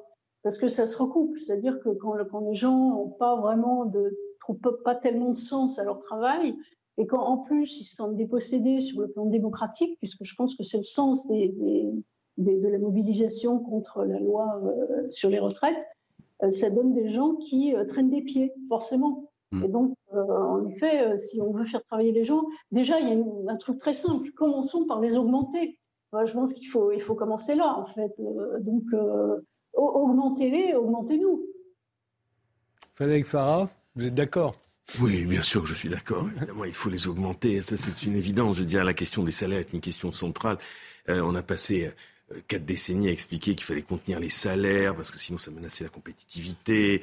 Euh, et donc en plus on a fait passer la pilule aux gens parce que comme on a réussi à une époque à contenir la progression des prix, on a dit bon bah leur salaire progresse pas très vite, mais comme l'inflation à l'époque avait été contenue à partir, on assiste à une décrue de la progression de l'inflation à partir de 85, 86, ça commence à diminuer, diminuer. Dans les années 90, elle disparaît presque carrément. On est à la limite de la déflation. On a effectivement fait passer cette pilule euh, des salaires euh, qui n'en finissaient pas d'être modérés. Et même tellement que même Mario Draghi, en 2017, s'adresse aux dirigeants européens en disant que les salaires avaient atteint un niveau historiquement bas en Europe et qu'il fallait faire un effort dans cette direction. Mais par rapport à ce que vient d'être dit, ça me fait penser à des lectures que j'ai pu faire dans le passé sur, euh, effectivement, on parlait du management. Je me souviens de cet excellent livre de Jean-Pierre Le Goff, La barbarie douce, hein, je veux dire, sur euh, le management, euh, comment dire, où il parlait non pas de langue de bois, mais j'aimais beaucoup son expression, la langue de caoutchouc, hein, euh, pour dire que c'était une langue un peu informe dans laquelle on se trouvait. Et puis d'ailleurs, sur cette critique, elle est ancienne. Je veux dire, sur la critique au travail, parlons de, lecture du passé, cette excellente lecture de 99 de Boltanski et Capello, c'est sur le nouvel esprit du capitalisme, il disait il y avait deux critiques. Il y avait la critique sociale et la critique artiste. Donc la critique sociale, c'était effectivement les conditions de travail, bon, bah, le terrorisme, on la, la demande d'autonomie, la demande de reconnaissance euh, au, travail. Bon, quel est le chemin euh, qui a été parcouru? Beaucoup de travaux ont été faits ça. On parlait de psychologie, Vincent de Goléjac, par exemple, énormément de, de choses là-dessus. Donc je crois que le problème, c'est pas que les Français n'ont pas envie de travailler. Et ça m'amuse. J'avais voulu faire une boutade tout à l'heure. Euh, c'était l'économiste américaine Joanne Robinson quand à l'époque on disait que le chômage était une affaire volontaire. Alors elle disait mais si c'était le cas, alors devant la crise des années 1930, il faut croire qu'il y a une épidémie de paresse qui s'est abattue sur les États-Unis. Hein, elle avait dit parce qu'effectivement, euh, bon bah si tous ces gens finalement se retrouvent au chômage parce qu'ils veulent pas travailler, bah elle dit c'est une épidémie de paresse euh, qui s'abat sur sur le monde américain. Je veux dire à, à ce stade. Donc je crois qu'effectivement la valeur travail c'est un concept bizarre. Alors moi la valeur travail, je vous dire une chose très, très rapidement. En fait, elle s'enseigne en économie à un moment donné, c'est-à-dire lorsqu'on fait de l'histoire de la pensée économique et qu'on s'intéresse à l'école classique, eh bien, comme des gens comme Ricardo et Smith expliquaient qu'à l'époque, là, d'un point de vue économique, qu'est-ce qui explique la valeur des choses? Pourquoi un bien A est plus cher qu'un bien B? C'était ce qu'on appelait la, la valeur de travail incorporée, c'est-à-dire la quantité de travail qu'on mettait dedans euh, avec effectivement direct et indirect, plus le temps de transport, bah ça, ça faisait que A valait plus que B. Et quand j'enseigne ça à mes étudiants l'histoire de la pensée économique, bah, là, la valeur de travail, je l'explique dans cette direction-là. Parce qu'effectivement, comparer des biens, ce qu'on appelle des prix relatifs, pourquoi A est plus cher. Aujourd'hui, vous savez bien que c'est autre chose. Quand on parle de la valeur travail qui aurait disparu, c'est qu'on ne s'investit plus dans son travail, on n'a plus l'amour du travail bien fait, quel que soit ce travail. Bien, sûr, mais parce etc., que. Etc. Il y a trois phénomènes aujourd'hui qui affectent le travail, entre autres là-dessus, dans la direction que vous dites. Euh, que je sais pas moi qui les ai découverts, on en parle partout, c'est euh, le burn-out, le bore-out et le quiet quitting. C'est-à-dire le fait que on s'ennuie, euh, on déprime et on en fait un minimum sans démissionner. Donc, mais ça, ça veut dire quoi? Bah, Ça veut dire évidemment que les Français sont pas allergiques au travail, ils voudraient un travail qui a du sens, qui est cette espèce d'obsession euh, du sens qui est là, mais depuis trois, quatre décennies. Hein, je veux dire, euh, mmh. euh, euh, souvenez-vous même sur cette question de l'éthique au travail, les vieux livres d'Etchegoyen dans les années 80, etc. Enfin, je veux dire, c'est une thématique qui n'a eu cesse de revenir. Et il y a eu le très beau débat dans les années 90. Je me souviens avec quand même des, des protagonistes de qualité sur la valeur travail. Dominique Méda, Dominique Schnapper, Robert Castel, qui ont été des débats essentiels sur cette et, question. Et, le livre de Corinne Mayer, c'est 2003, si je ne m'abuse. Donc c'est avant les bullshit jobs de, David Graeber. Vous aviez quasiment euh, euh, inventé la notion de bullshit jobs, même si vous n'utilisiez pas le terme. Oui, j'aurais dû euh, effectivement trouver un terme en anglais. Je pense que j'aurais pu à ce moment-là estampiller, puisque c'est le, sujet de mon livre. Donc, je regrette un peu euh, d'être moins versé que d'autres dans les anglicismes, même si David Greber était anglais, je crois, donc forcément. Oui, ça aide. Le talent de, de mettre mots sur des phénomènes que tout le monde connaît et que finalement on ne nomme pas avant eux. Euh, il y a bullshit job, quiet quitting, enfin ils sont assez doués, mais quand ils s'en aperçoivent, ça prouve que c'est international. En fait, c'est pas uniquement la France où il y a des paresseux. C'est certain. Laurent Capelletti. Oui, alors on en est à, citer, en fait, euh, à l'origine, euh, il y a mon, directeur de thèse, Henri Saval, 74, Enrichir le travail humain, préfacé par Jacques Delors, qui était très à la pointe sur le sujet.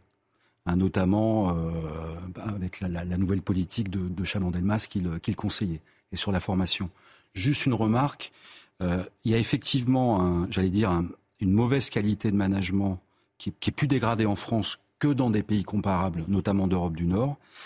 Euh, on dit euh, taylorien ou absence carrément de management, et ça nuit au management lui-même. C'est-à-dire que du coup, on a des critiques acerbes, le managérialisme, en disant mais mettons le management à la poubelle, alors que il y a plein d'études euh, sérieuses d'observation, notamment les, les, miennes et celles de mes équipes, hein, où en fait un bon management est tout à fait possible. Alors effectivement, ça incorpore la rémunération, les conditions de travail, le sens au travail. Il y a cinq, six variables clés, mais qui demandent des négociations assez permanentes, en fait. C'est-à-dire, c'est, oui, on augmente les salaires, et c'est quoi la contrepartie, en fait, productive? Parce qu'effectivement, si on augmente les salaires plein pot sans augmentation productive, mmh. euh, bah là, on a une spirale inflationniste. Donc le management, c'est ça, c'est de la négociation régulière, de proximité, autour de cinq, six valeurs. Et ça, il y a des exceptions, bien entendu, mais ça a propagé beaucoup plus largement euh, en France. Voilà. Célia Joly, euh, le travail, il tient quand même une place de moins en moins importante dans nos vies.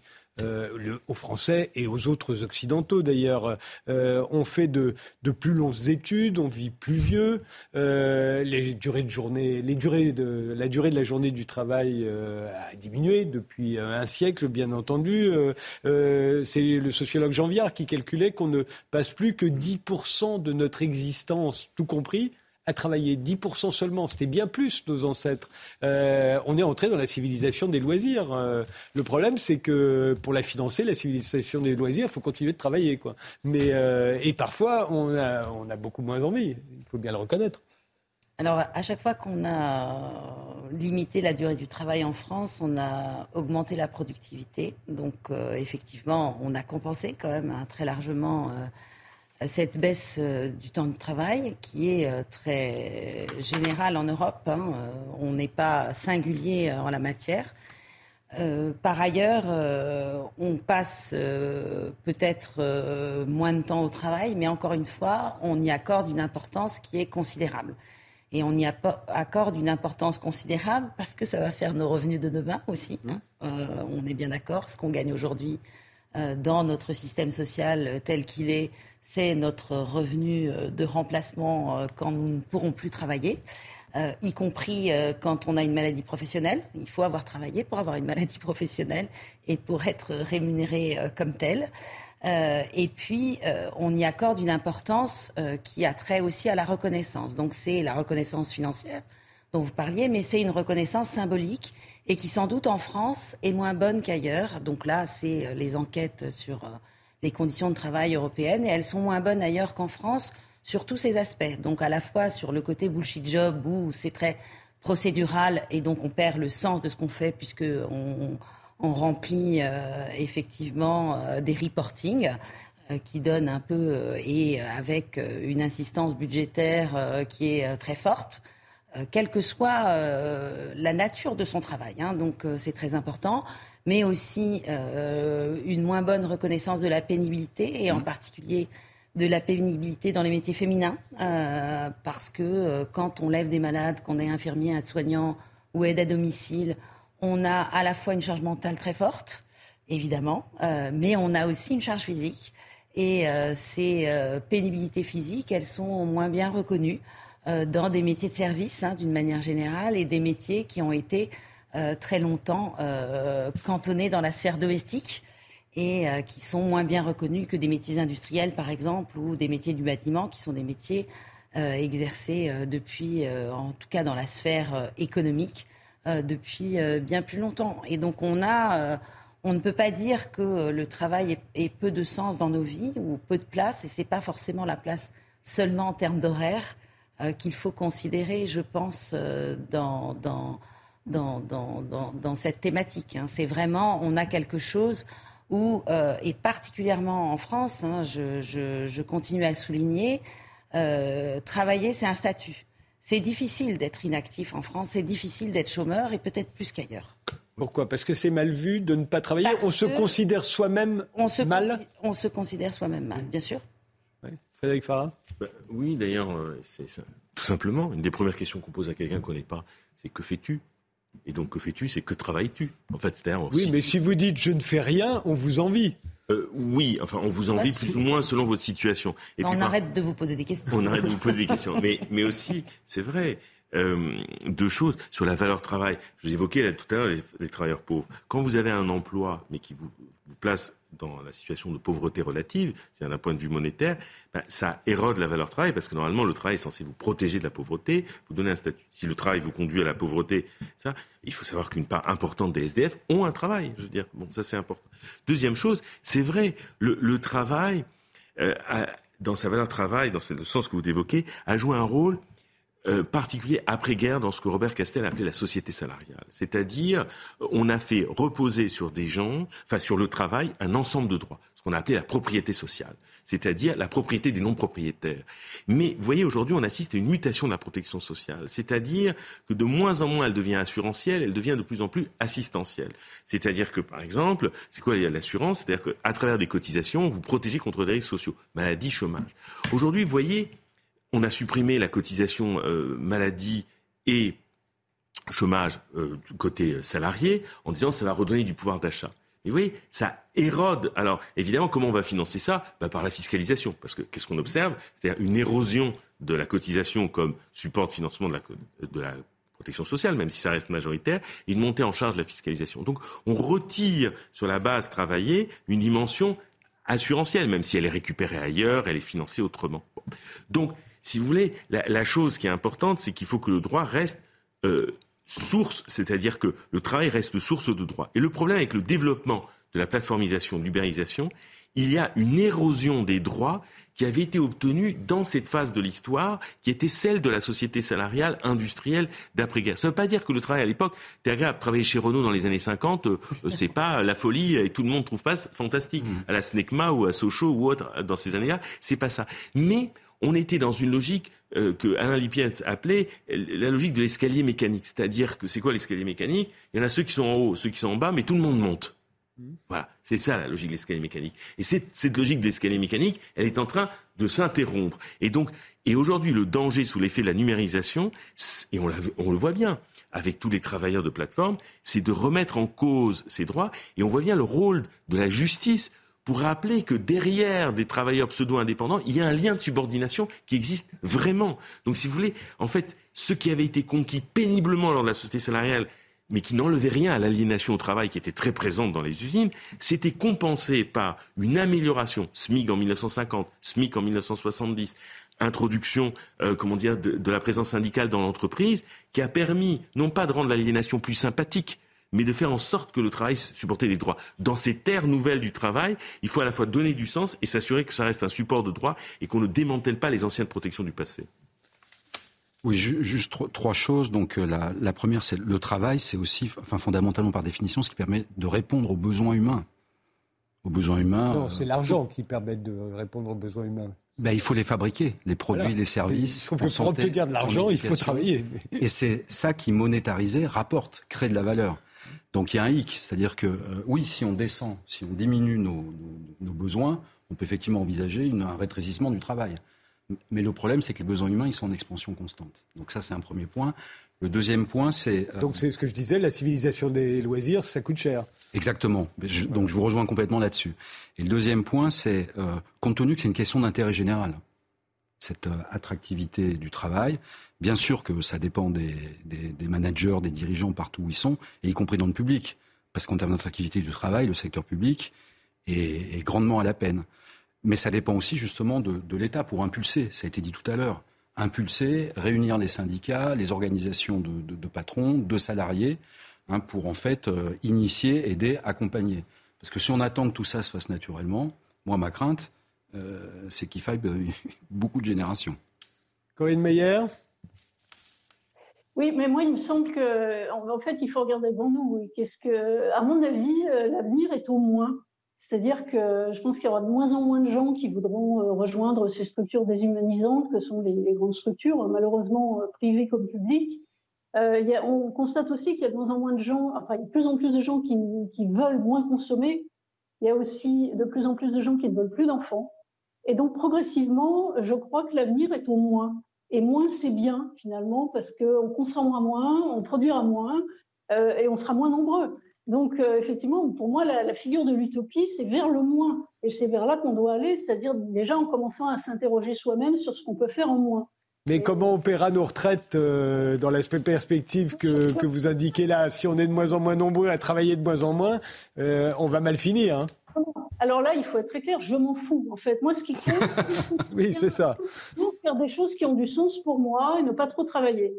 Alors, si vous me parlez de grands équilibres macroéconomiques, ça c'est un moyen d'écraser les gens. Enfin, c'est de leur dire ah qui va payer nos retraites, comment on va vivre demain, l'économie impose d'eux. Je m'en fiche complètement de l'économie. Moi, ce qui compte, c'est d'avoir une vie qui a un sens et qui soit agréable. Après, euh, après moi le déluge et après nous le déluge. Et je constate qu'en fait, tous ceux qui vivent le moins, qui visent le moins et qui vivent aussi le moins, sont finalement ceux qui sont porteurs d'avenir. Parce qu'on ne va pas pouvoir continuer comme ça, en fait, à produire beaucoup, consommer beaucoup, avoir beaucoup d'enfants. C'est plus possible. Donc, euh, allons ensemble vers le moins. Par contre, je pense qu'il faudra aussi à un moment s'asseoir autour d'une table et discuter ensemble de la société que nous souhaitons. Et je pense que là, il y a beaucoup de verrous et je pense qu'il y a aussi beaucoup de choses en ce qui concerne le travail qui devrait nous appartenir, nous, euh, gens ordinaires. Et euh, Corinne Meyer est assez, vous êtes assez représentative de, d'une sorte de contestation par le retrait euh, dont parlait déjà Roland Barthes, mais que qu'on a vu beaucoup éclore euh, euh, dans les années 90. Je me mm. souviens du le, Un monde sans pitié, le film d'Éric Rochon, mm. dont Hippolyte Girardot était le héros, qui était un film assez emblématique de cette époque, était quelqu'un qui refusait de travailler, qui se retirait comme ça, de, et qui se fichait totalement de l'intérêt général. Au fond, qui vous êtes capable de vous retirer de la collectivité, vous n'en avez plus la notion. C'est souvent ce qu'on reproche à l'individualisme, au fond.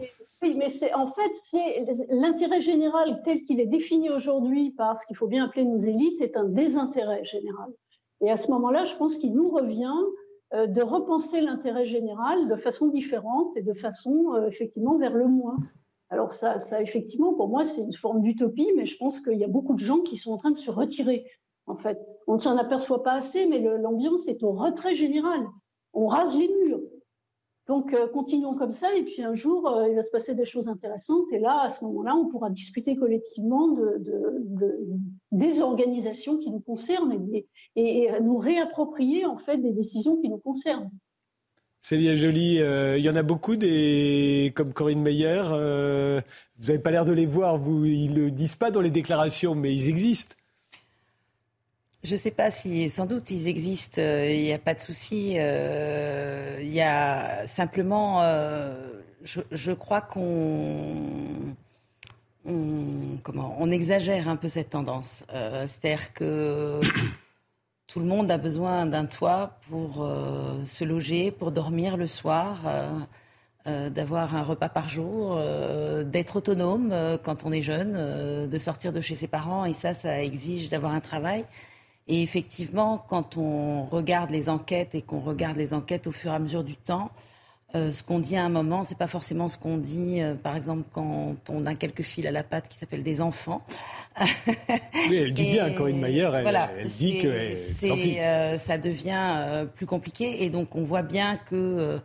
et après, je, je, ne, je peux partager l'ambition de faire moins, en particulier par rapport au changement climatique, mais faire moins par rapport au travail, euh, ça va être compliqué. Euh, et après, je voudrais dire aussi que euh, les gouvernements successifs ont quand même subventionné le travail de manière énorme en France. Hein.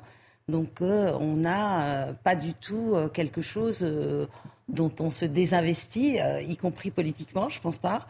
donc les allègements de charges sur les bas salaires ça a été quelque chose d'extrêmement important. Euh, on a eu euh, le CICE, le revenu d'activité avec la prime d'activité qui permet d'avoir des petits salaires, alors qui peut avoir plein de désagréments, hein, puisque effectivement on passe du chômage à l'activité et en plus c'est très compliqué à comptabiliser, mais c'est quand même une volonté de subventionner aussi le travail et euh, on peut s'interroger là, pour le coup, euh, sur le fait que ce soit viable, euh, parce qu'on ne peut pas subventionner à la place des entreprises et des rémunérations, ce qui aussi fait pas les mêmes arbitrages sur ce qu'on doit privilégier dans la société.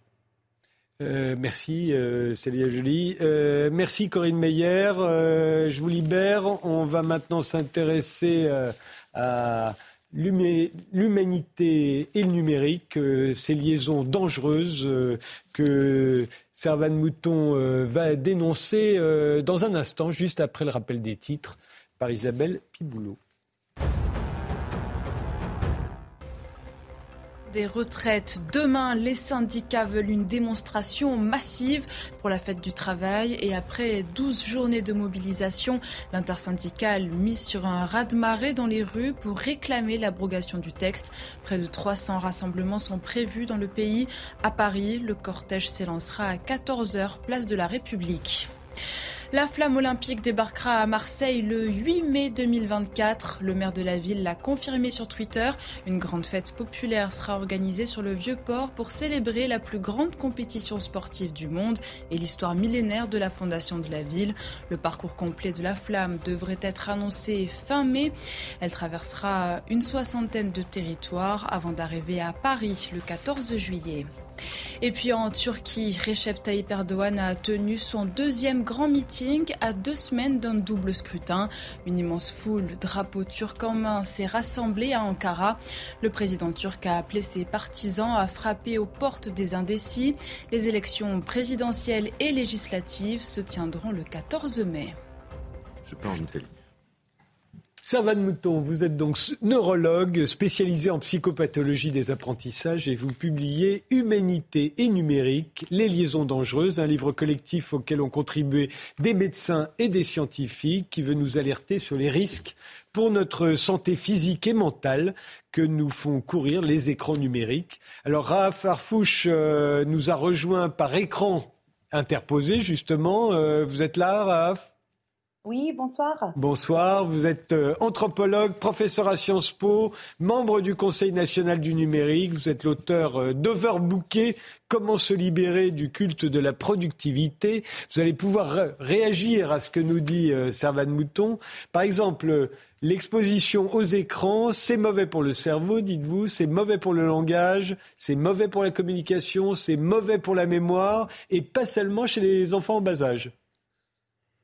Je vous remercie pour cette euh, introduction. Je vous remercie de m'avoir euh, accueilli aussi ce soir parce que je représente le livre, mais en effet, comme vous l'avez dit, nous sommes 25 à avoir contribué et nous l'avons fait euh, dans l'unique but réellement d'informer pour que dans un seul ouvrage soient réunies des informations sur les enjeux de santé, les enjeux d'environnement et les enjeux, les enjeux sociétaux de ces nouvelles technologies de l'information et de la communication, on dira numérique, c'est plus rapide, euh, parce qu'ils nous inquiètent, en effet. Euh, on a convenu qu'on parlerait peu de l'environnement parce que vous m'avez expliqué que ça avait déjà été souvent abordé ici. On l'a abordé, mais en revanche, c'est, cet impact sur le cerveau, moi, m'intrigue, euh, parce qu'on est, on est conscient de la plasticité du cerveau, notamment chez les tout petits, et que de les, laisser devant des écrans tout mm. longtemps, évidemment que ça va être mauvais pour l'apprentissage du langage, pour la mémoire, pour tout, pour l'attention. Euh, mais chez les adolescents, chez les adultes même, il y a encore des effets Déjà, euh, il y a quand même une. Euh, prendre des petits trucs, c'est que le cerveau mature jusqu'à 25 ans. Donc, voilà. Euh, le petit enfant, oui, mais le jeune enfant aussi, l'adolescent aussi, et le jeune adulte aussi, a encore un cerveau qui mature. Ensuite, la plasticité cérébrale n'est pas absente. Elle perdure jusqu'à notre mort, mais elle est beaucoup moins importante. Mais cette grande plasticité chez les plus jeunes va de pair avec une plus grande vulnérabilité. C'est-à-dire qu'ils vont être plus sensibles et plus, vulnérables à euh, des agressions.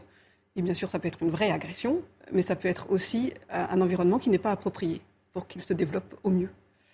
Et des études maintenant sont largement suffisantes, je pense, pour qu'on puisse avancer des préconisations qui ne correspondent pas à celles qui sont aujourd'hui diffusées en France et globalement ailleurs, mais en France notamment. Euh, alors il y a des choses sur lesquelles les gens sont à peu près d'accord, c'est de dire que jusqu'à 2-3 ans, il ne faut pas exposer les enfants aux écrans. Ce n'est pas du tout ce qui est fait. Il y a une enquête récente qui peut-être a été discutée sur vos antennes euh, qui montre que à deux ans, les enfants passent en moyenne une heure par jour devant les écrans. Qu'à trois ans et demi, c'est une heure et demie. À quatre ans et demi, cinq ans et demi, c'est à peu près pareil. Donc voilà, on est totalement au-delà. Et euh, après, il y avait des, ce sont des études qui datent d'avant le confinement et après, les confinements. Pendant les confinements, ces temps d'écran ont augmenté. On n'a pas d'études, euh, voilà, ça a augmenté et peut-être que ça n'a pas baissé. Ça n'a probablement pas baissé. Et euh, cette plasticité est particulièrement importante pendant les premières années de vie. Et euh, il y a une somme d'apprentissage qui est énorme, euh, notamment en particulier dans les sept premières années de vie. Et il y a une autre notion qui est importante, c'est la notion de période critique. C'est-à-dire qu'il y a des moments où le cerveau est prêt, c'est génétiquement configuré pour chaque espèce, il est prêt pour apprendre certaines choses. Si vous loupez cette étape, vous ne rattraperez pas. C'est le cas de la légende de Tarzan. Tarzan, élevé par les singes, n'aurait jamais pu acquérir le langage plus tard euh, parce que c'était trop tard. Voilà, c'est la, la, caricature de cette période critique. Mais ça peut se faire pour des choses plus, euh, voilà, plus fines. Et euh, bien sûr, et ça ne se verra pas forcément de façon flagrante parce que l'enfant va apprendre. Mais ses performances seront moins bonnes que s'il n'avait pas, s'il avait été dans les bonnes conditions au bon moment. Et euh, alors, peut-être que je vais dire des choses ce soir qui vont mettre mal à l'aise certains, certains parents, ou qui ont peut-être qui vont peut-être se dire qu'ils n'ont pas bien fait avec leur enfant ou qu'ils font mal avec leur enfant. Je voudrais qu'ils ne ferment pas leurs oreilles parce que parfois il y a une réaction de fermeture et de déni en disant c'est trop difficile à entendre, je préfère ne pas me remettre en question parce que ce serait trop douloureux en fait. Pour moi, donc l'idée de ce bouquin et l'idée de nos propos, ce n'est surtout pas de faire culpabiliser les gens parce que la culpabilité n'amènera aucun progrès. Euh, et la culpabilité n'a pas sa place quand on n'est pas informé. À partir du moment, par contre, où on a la bonne information, alors on est responsable du choix que l'on va faire, de changement éventuellement. Donc la culpabilité, elle est là. Et euh, vous m'avez répondu sur les, adolescents jusqu'à 25 ans. Euh, les adultes, les gens de notre âge, euh, ça continue d'avoir un impact sur notre cerveau, sur notre mémoire, sur notre... Il y a des petits... Il y a des, pas des petites études, c'est des études qui sont assez rigolotes, je vais peut-être pas détailler, mais qui montrent que chez des adultes, la simple présence d'un téléphone portable à proximité, même en mode silencieux, perturbe euh, nos capacités cognitives en termes de vitesse de traitement des informations, d'attention, globalement. Voilà, Est-ce qu'on est obsédé par ça, en fait? Et on n'a pas forcément conscience de l'être. C'est comme, c'est, peut-être un peu comme si on était, euh, on luttait en, permanence contre cette envie d'aller regarder ce qui se passe. Si, on bah, si vous laissez un, poste de télévision euh, allumé dans une pièce, forcément vous, avez les yeux qui sont tournés dessus, même si ce qui s'y passe ne vous intéresse pas du tout. Oui, oui, mais là, même, même euh, retourner, silencieux, sans, sans qu'il y ait des notifications. et, ce, que, ce, que je voulais, ce que je voulais dire par rapport aux, normes qui sont, enfin, aux recommandations qui sont euh, avancées aujourd'hui, euh, globalement, tout le monde est d'accord pour dire avant deux ans, donc rien. Ensuite, l'OMS a une formule qui est assez étonnante. Elle dit entre deux et cinq ans, une heure par jour maximum, mais moins c'est mieux je suis parent, je veux le mieux pour mon enfant. On me dit une heure maximum, mais moins c'est mieux. Je choisis rien, puisqu'on ne me dit pas s'il y a un seuil qui est euh, mauvais. En l'occurrence, et après je promets, je vous, je repasse le micro. En l'occurrence, il y a deux études euh, avec quand même plusieurs milliers d'enfants qui ont suivi euh, une au Canada et l'autre, je ne vais pas dire de bêtises, il doit être en Allemagne, des enfants de l'âge de 2 ans à l'âge de 5 ans et ceux qui étaient exposés à plus d'une demi-heure de télévision par jour, ou plus d'une heure d'écran par jour, avaient des performances cognitives qui étaient moins bonnes aux examens successifs que celles qui étaient attendues s'ils, suivaient la courbe euh, lors du premier examen. C'est pas beaucoup une demi-heure par jour. Je vous rappelle qu'à deux ans, c'est une heure par jour en moyenne, et au-delà, c'est une heure et demie, deux heures. Ah, Farfouche, euh, qu'est-ce que vous pensez de ce que nous dit euh, Servane Mouton? Premièrement, félicitations sur votre livre. Moi, je suis complètement d'accord avec euh, l'usage des écrans pour les petits. Ah, mais par contre, pour les adultes, je vois euh, au niveau de, comme une anthropologue numérique, une manque de conception intentionnelle dans la façon dont ces outils peuvent être utilisés à notre avantage. Au lieu, nous sommes guidés par des fonctionnalités, des algorithmes qui sont conçus par des entreprises qui recherchent la rentabilité. Mais quand nous utilisons ces outils avec une intentionnalité, ça peut, ils peuvent être extrêmement positifs. Ils peuvent nous aider à apprendre, à faire des connexions, des amitiés, des, des, communautés. Mais en fait, je ne pense pas qu'on peut séparer les, les, avantages et les désavantages parce que ces outils sont une extension de nous-mêmes en tant qu'humains. Donc, ça va combiner nos meilleurs et nos pires aspects qui seront amplifiés à l'échelle mondiale. Donc tout ce que nous voyons développer dans le monde technologique, honnêtement, est une reflet de nos valeurs en tant que société. Nous créons des pollutions industrielles parce que nous avons des forces économiques qui ne donnent pas la priorité à la planète. Il y a l'existence de la pornographie misogène parce que nous vivons dans une société qui ne valorise pas, qui ne protège pas toujours les femmes comme il faut. Donc pour moi, je pense que c'est essentiel de parler des impacts sur le cerveau, oui, mais on ne peut pas minimiser les bénéfices que ça peut aussi apporter aux gens pour euh, se connecter, pour améliorer leur vie, pour leur permettre d'accéder à des opportunités économiques, pour pouvoir avoir des liens de, soutien, d'information, d'éducation, mobilisation. Donc je pense tout ça, on ne peut pas le jeter à côté euh, non plus. Euh, de même, sur la santé mentale, Servane Mouton, c'est abordé évidemment dans votre livre. On, comprend que l'excès d'écran incite au comportement à risque, le tabac, l'alcool, les drogues, l'obésité, la pornographie et les agressions sexuelles que vous associez à la pornographie. Euh, mais euh, tout ça, c'est l'isolement. Est-ce que, c'est, est-ce que ça n'est pas l'isolement plutôt que l'écran? Le problème, c'est que les écrans sont devenus euh, omniprésents. Que les écrans sont devenus omniprésents dans nos vies privées et dans nos vies professionnelles qu'aujourd'hui, euh, l'âge d'acquisition, enfin pas d'acquisition, parce qu'on leur offre, l'âge d'obtention, on va dire, d'un premier téléphone, en France, l'âge moyen, c'est 9 ans. Qu'au collège, globalement, c'est pas 100%, hmm. mais ça, fleure, ça, quand même, ça fleure les 100% des enfants. Mais là, quand vous dites euh, tabac, euh, drogue, alcool, vous ne parlez pas des enfants de 9 ans.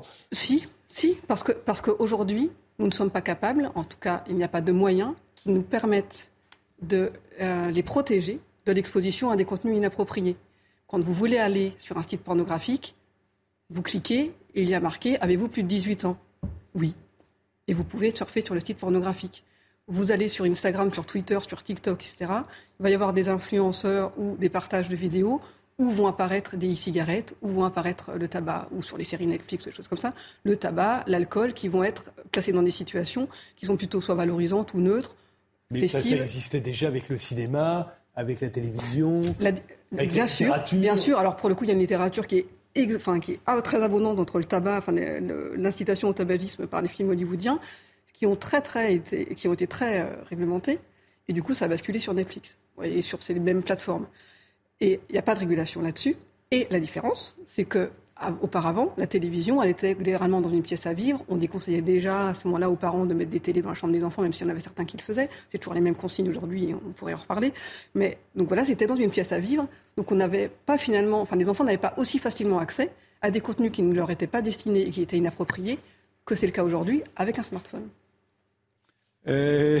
Les proportions sont en fait parce que vous avez euh, les, proportions d'enfants en primaire qui ont été exposés à la pornographie aujourd'hui, c'est 30 à 50% selon les enquêtes. En primaire, moins de 11 ans. à la fin du collège, c'est 100 quasiment. Mais euh, c'était pas le cas avec la télévision. Je me souviens quand j'étais enfant, euh, on disait la même chose sur le fait que les enfants étaient exposés à la nudité à l'époque. La pornographie mm. était quasiment inaccessible, mais il se trouvait qu'il y avait des magazines érotiques euh, où on voyait des femmes nues. Et les gens étaient catastrophés. Vous vous rendez compte, il est petit garçon, il a vu une femme nue. Est-ce que c'était si grave? Je ne sais pas. Et je veux dire par là que pour l'instant, je peux pas, je sais pas pour la nudité. Je sais que pour la pornographie. Aujourd'hui, on s'inquiète de la pornographie comme on s'inquiétait de la nudité. C'est dramatique. Aujourd'hui, c'est sûrement pas la même chose. Hein, aujourd'hui, mais non, c'est pas la même chose. Est-ce qu'on est sûr C'est dramatique. Des conséquences. Bien sûr. Catastrophiques qu'on y voit? Parce que les pédopsychiatres les voient. Mais oui, mais parce que parce que pardon d'assister, d'avoir l'air de débattre, mais les pédopsychiatres voient des enfants qui ont des problèmes. Il y a aussi tous les enfants qui n'en ont pas. Non, parce que quand vous êtes, c'est c'est dommage que Louis Forgeard ne soit pas là parce que c'est vraiment lui qui en parle le mieux. Je suis neurologue et je ne suis pas pédopsychiatre. Mais quand vous êtes euh, un, enfant ou un adolescent, alors un enfant encore, encore moins mûr pour ça, mais en tout cas en période de, de péripuberté, et que vous êtes titillé par les hormones, qu'au niveau émotionnel, tout ça est très compliqué, et qu'au lieu d'aller découvrir la sensualité, euh, la sexualité, la relation à l'autre, à travers justement l'autre, à travers des relations et des interactions avec l'autre, qui vont être verbal, physique, tout ce que vous voulez, mais qui vont être dans la vraie réalité, quand on vous balance de la pornographie qui va être le plus souvent violente, avec des émulations sur la femme, des pénétrations de tous les orifices, etc., c'est là-dessus que vous allez construire votre sexualité et votre relation à l'autre. Alors oui, c'est dramatique et ça l'est beaucoup plus que de voir une femme nue, à mon avis. Oui, oui, ça, sans aucun doute. Mais peut-être qu'ils y voient aussi euh, du catch. Euh, euh je, je, ne crois pas. J'espère le, j'aimerais le penser. Ra Farfouche, pardon. Bah, je suis d'accord au niveau encore avec les jeunes, mais je pense que le problème, c'est que nous sommes en train de créer une culture d'utilisation de ces outils qui sont créés par les entreprises qui ont des priorités économiques. Donc, le problème, c'est que nous, on n'est pas, en train de créer la culture comme il faut de comment apprendre aux jeunes comment utiliser ces outils. Quand j'étais euh, prof, quand j'enseignais mes étudiants, ils sont des jeunes de 19, entre 19 et 22 ans, j'étais obligée d'ajouter un cours, ben, une séance dans mon cours en leur expliquant comment ils peuvent protéger et garder leur focus et leur concentration dans cette ère de, de notification sans arrêt.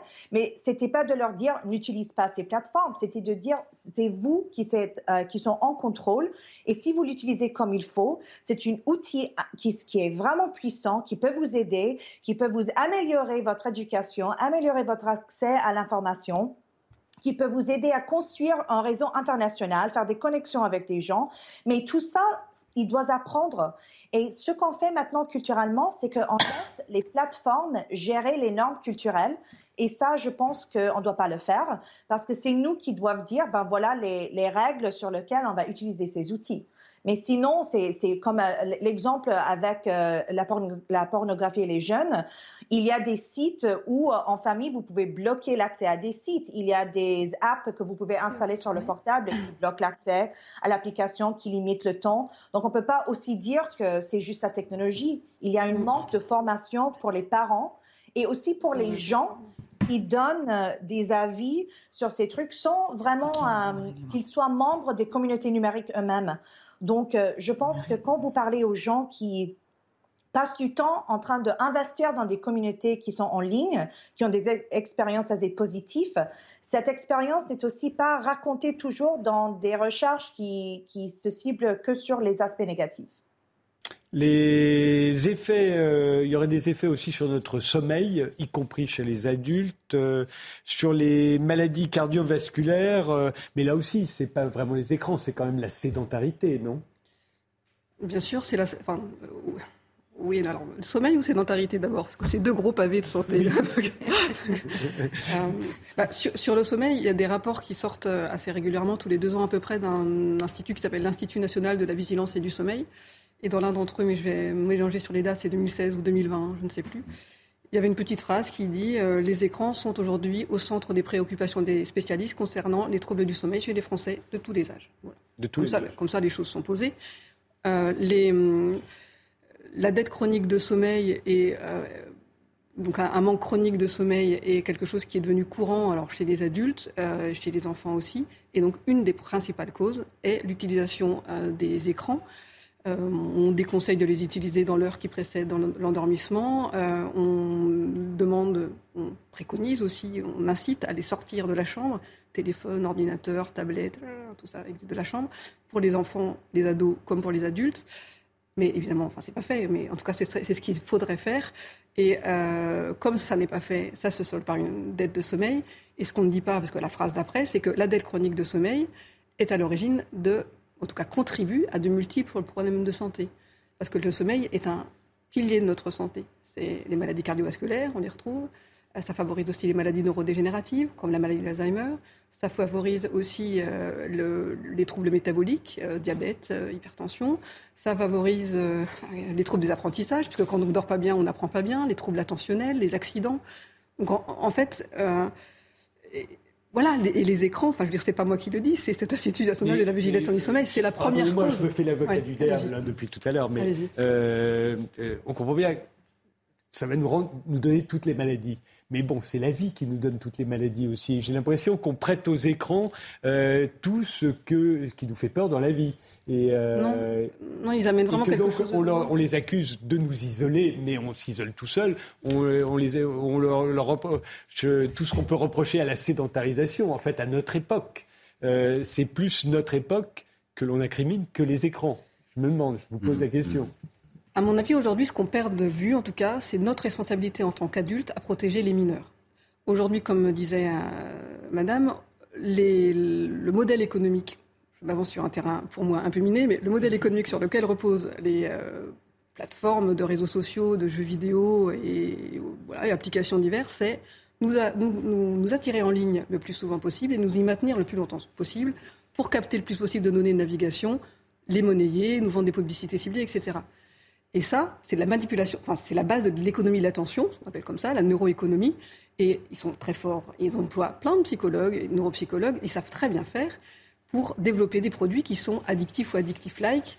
Euh... Non, pas mais, parce que parce que c'est là-dessus que repose le problème. C'est que notre attention est manipulée à notre insu, que nous ne protégeons pas les enfants de ça qui sont plus vulnérables que les adultes parce que leur cerveau n'est pas mature. Donc ils ont encore plus de mal à, résister à ces sollicitations et qu'ils vont être ils vont, à un moment où ils sont en train de se, constituer presque le capital santé pour leur vie, notamment en termes de sommeil et de sédentarité, ils vont devenir sédentaires. C'est quasiment 50% des moins de 18 ans, un autre rapport de l'ANSES, qui sont considérés comme étant à risque sanitaire élevé en termes de sédentarité et de diminution des activités physiques. C'est énorme, 50% des moins de 18 ans trop sédentaires. Dernier sujet, vous en abordez énormément, mm. mais je ne peux pas ne pas aborder celui-là, les rayonnements radiofréquences des téléphones mobiles qui augmenteraient les risques de cancer du cerveau. C'est pas prouvé, ça, quand même. C'est qu'il y a beaucoup de gens qui le craignent, on voit de plus en plus de gens qui parlent leur téléphone de loin, mais c'est pas prouvé. Euh, alors, en 2011, le Comité international de recherche contre le cancer, le CIRC, a classé ces rayonnements euh, électromagnétiques comme étant cancérigènes possibles. Donc ce n'est pas totalement farfelu de craindre le risque cancérigène. Depuis, il y a eu deux études euh, chez l'animal qui ont aussi montré un, effet cancérigène chez, les, murins. Ensuite, c'est alors les chapitres le diront mieux que moi, mais c'est ce qu'on appelle des alertes dans des grandes affaires de santé publique euh, qu'il y a pu y avoir dans les années précédentes. Et dans le bouquin, l'auteur David G fait euh, le parallèle avec l'amiante. On a toujours vu ça. C'est-à-dire qu'il y a. Je ne vais pas vous dire oui, c'est cancérigène. Mm. Voilà. En tout cas, c'est cancérigène possible et les études continuent. Mais ça a été comme ça pour euh, les perturbateurs endocriniens, pour les pesticides, pour l'amiante, pour le tabac, blablabla. Il y a eu des études qui ont dit ah, il y a peut-être un problème. Et puis on a laissé faire. Et puis, 100 ans plus tard, on dit bah, le tabac, ça donne le cancer du poumon, ça donne les maladies cardiovasculaires, etc. Donc, pour les radiations électromagnétiques, il y a des alertes pour euh, les cancers de la tête, que c'est le plus proche, et euh, pour la fertilité masculine également. Voilà, c'est les deux choses qui sont euh, avancées. Après, il y a quand même des petits trucs quand même, qui sont pour le moins intrigants. C'est que les compagnies de réassurance comme la Lloyd et une autre dont j'ai oublié le nom, Ouais, c'était bien celle-là. On, ont mis comme clause d'exclusion de leur contrat d'assurance toute maladie qui pourrait découler de l'exposition, de l'exposition aux rayonnements électromagnétiques, par exemple. Ils sont malins ces assureurs quand même. Un tout dernier mot, euh, Raphaël Fouche. Ben, je suis vraiment d'accord avec euh, le besoin d'être très ciblé sur les impacts sur les cerveaux de notre technologie. Mais j'espère qu'on va procéder avec une perspective pour ne pas priver notre société aussi des incroyables avantages et de le pouvoir de pouvoir euh, se connecter et puis de créer des liens entre nous qui, je pense, peuvent vraiment améliorer notre vie. Un dernier mot, juste?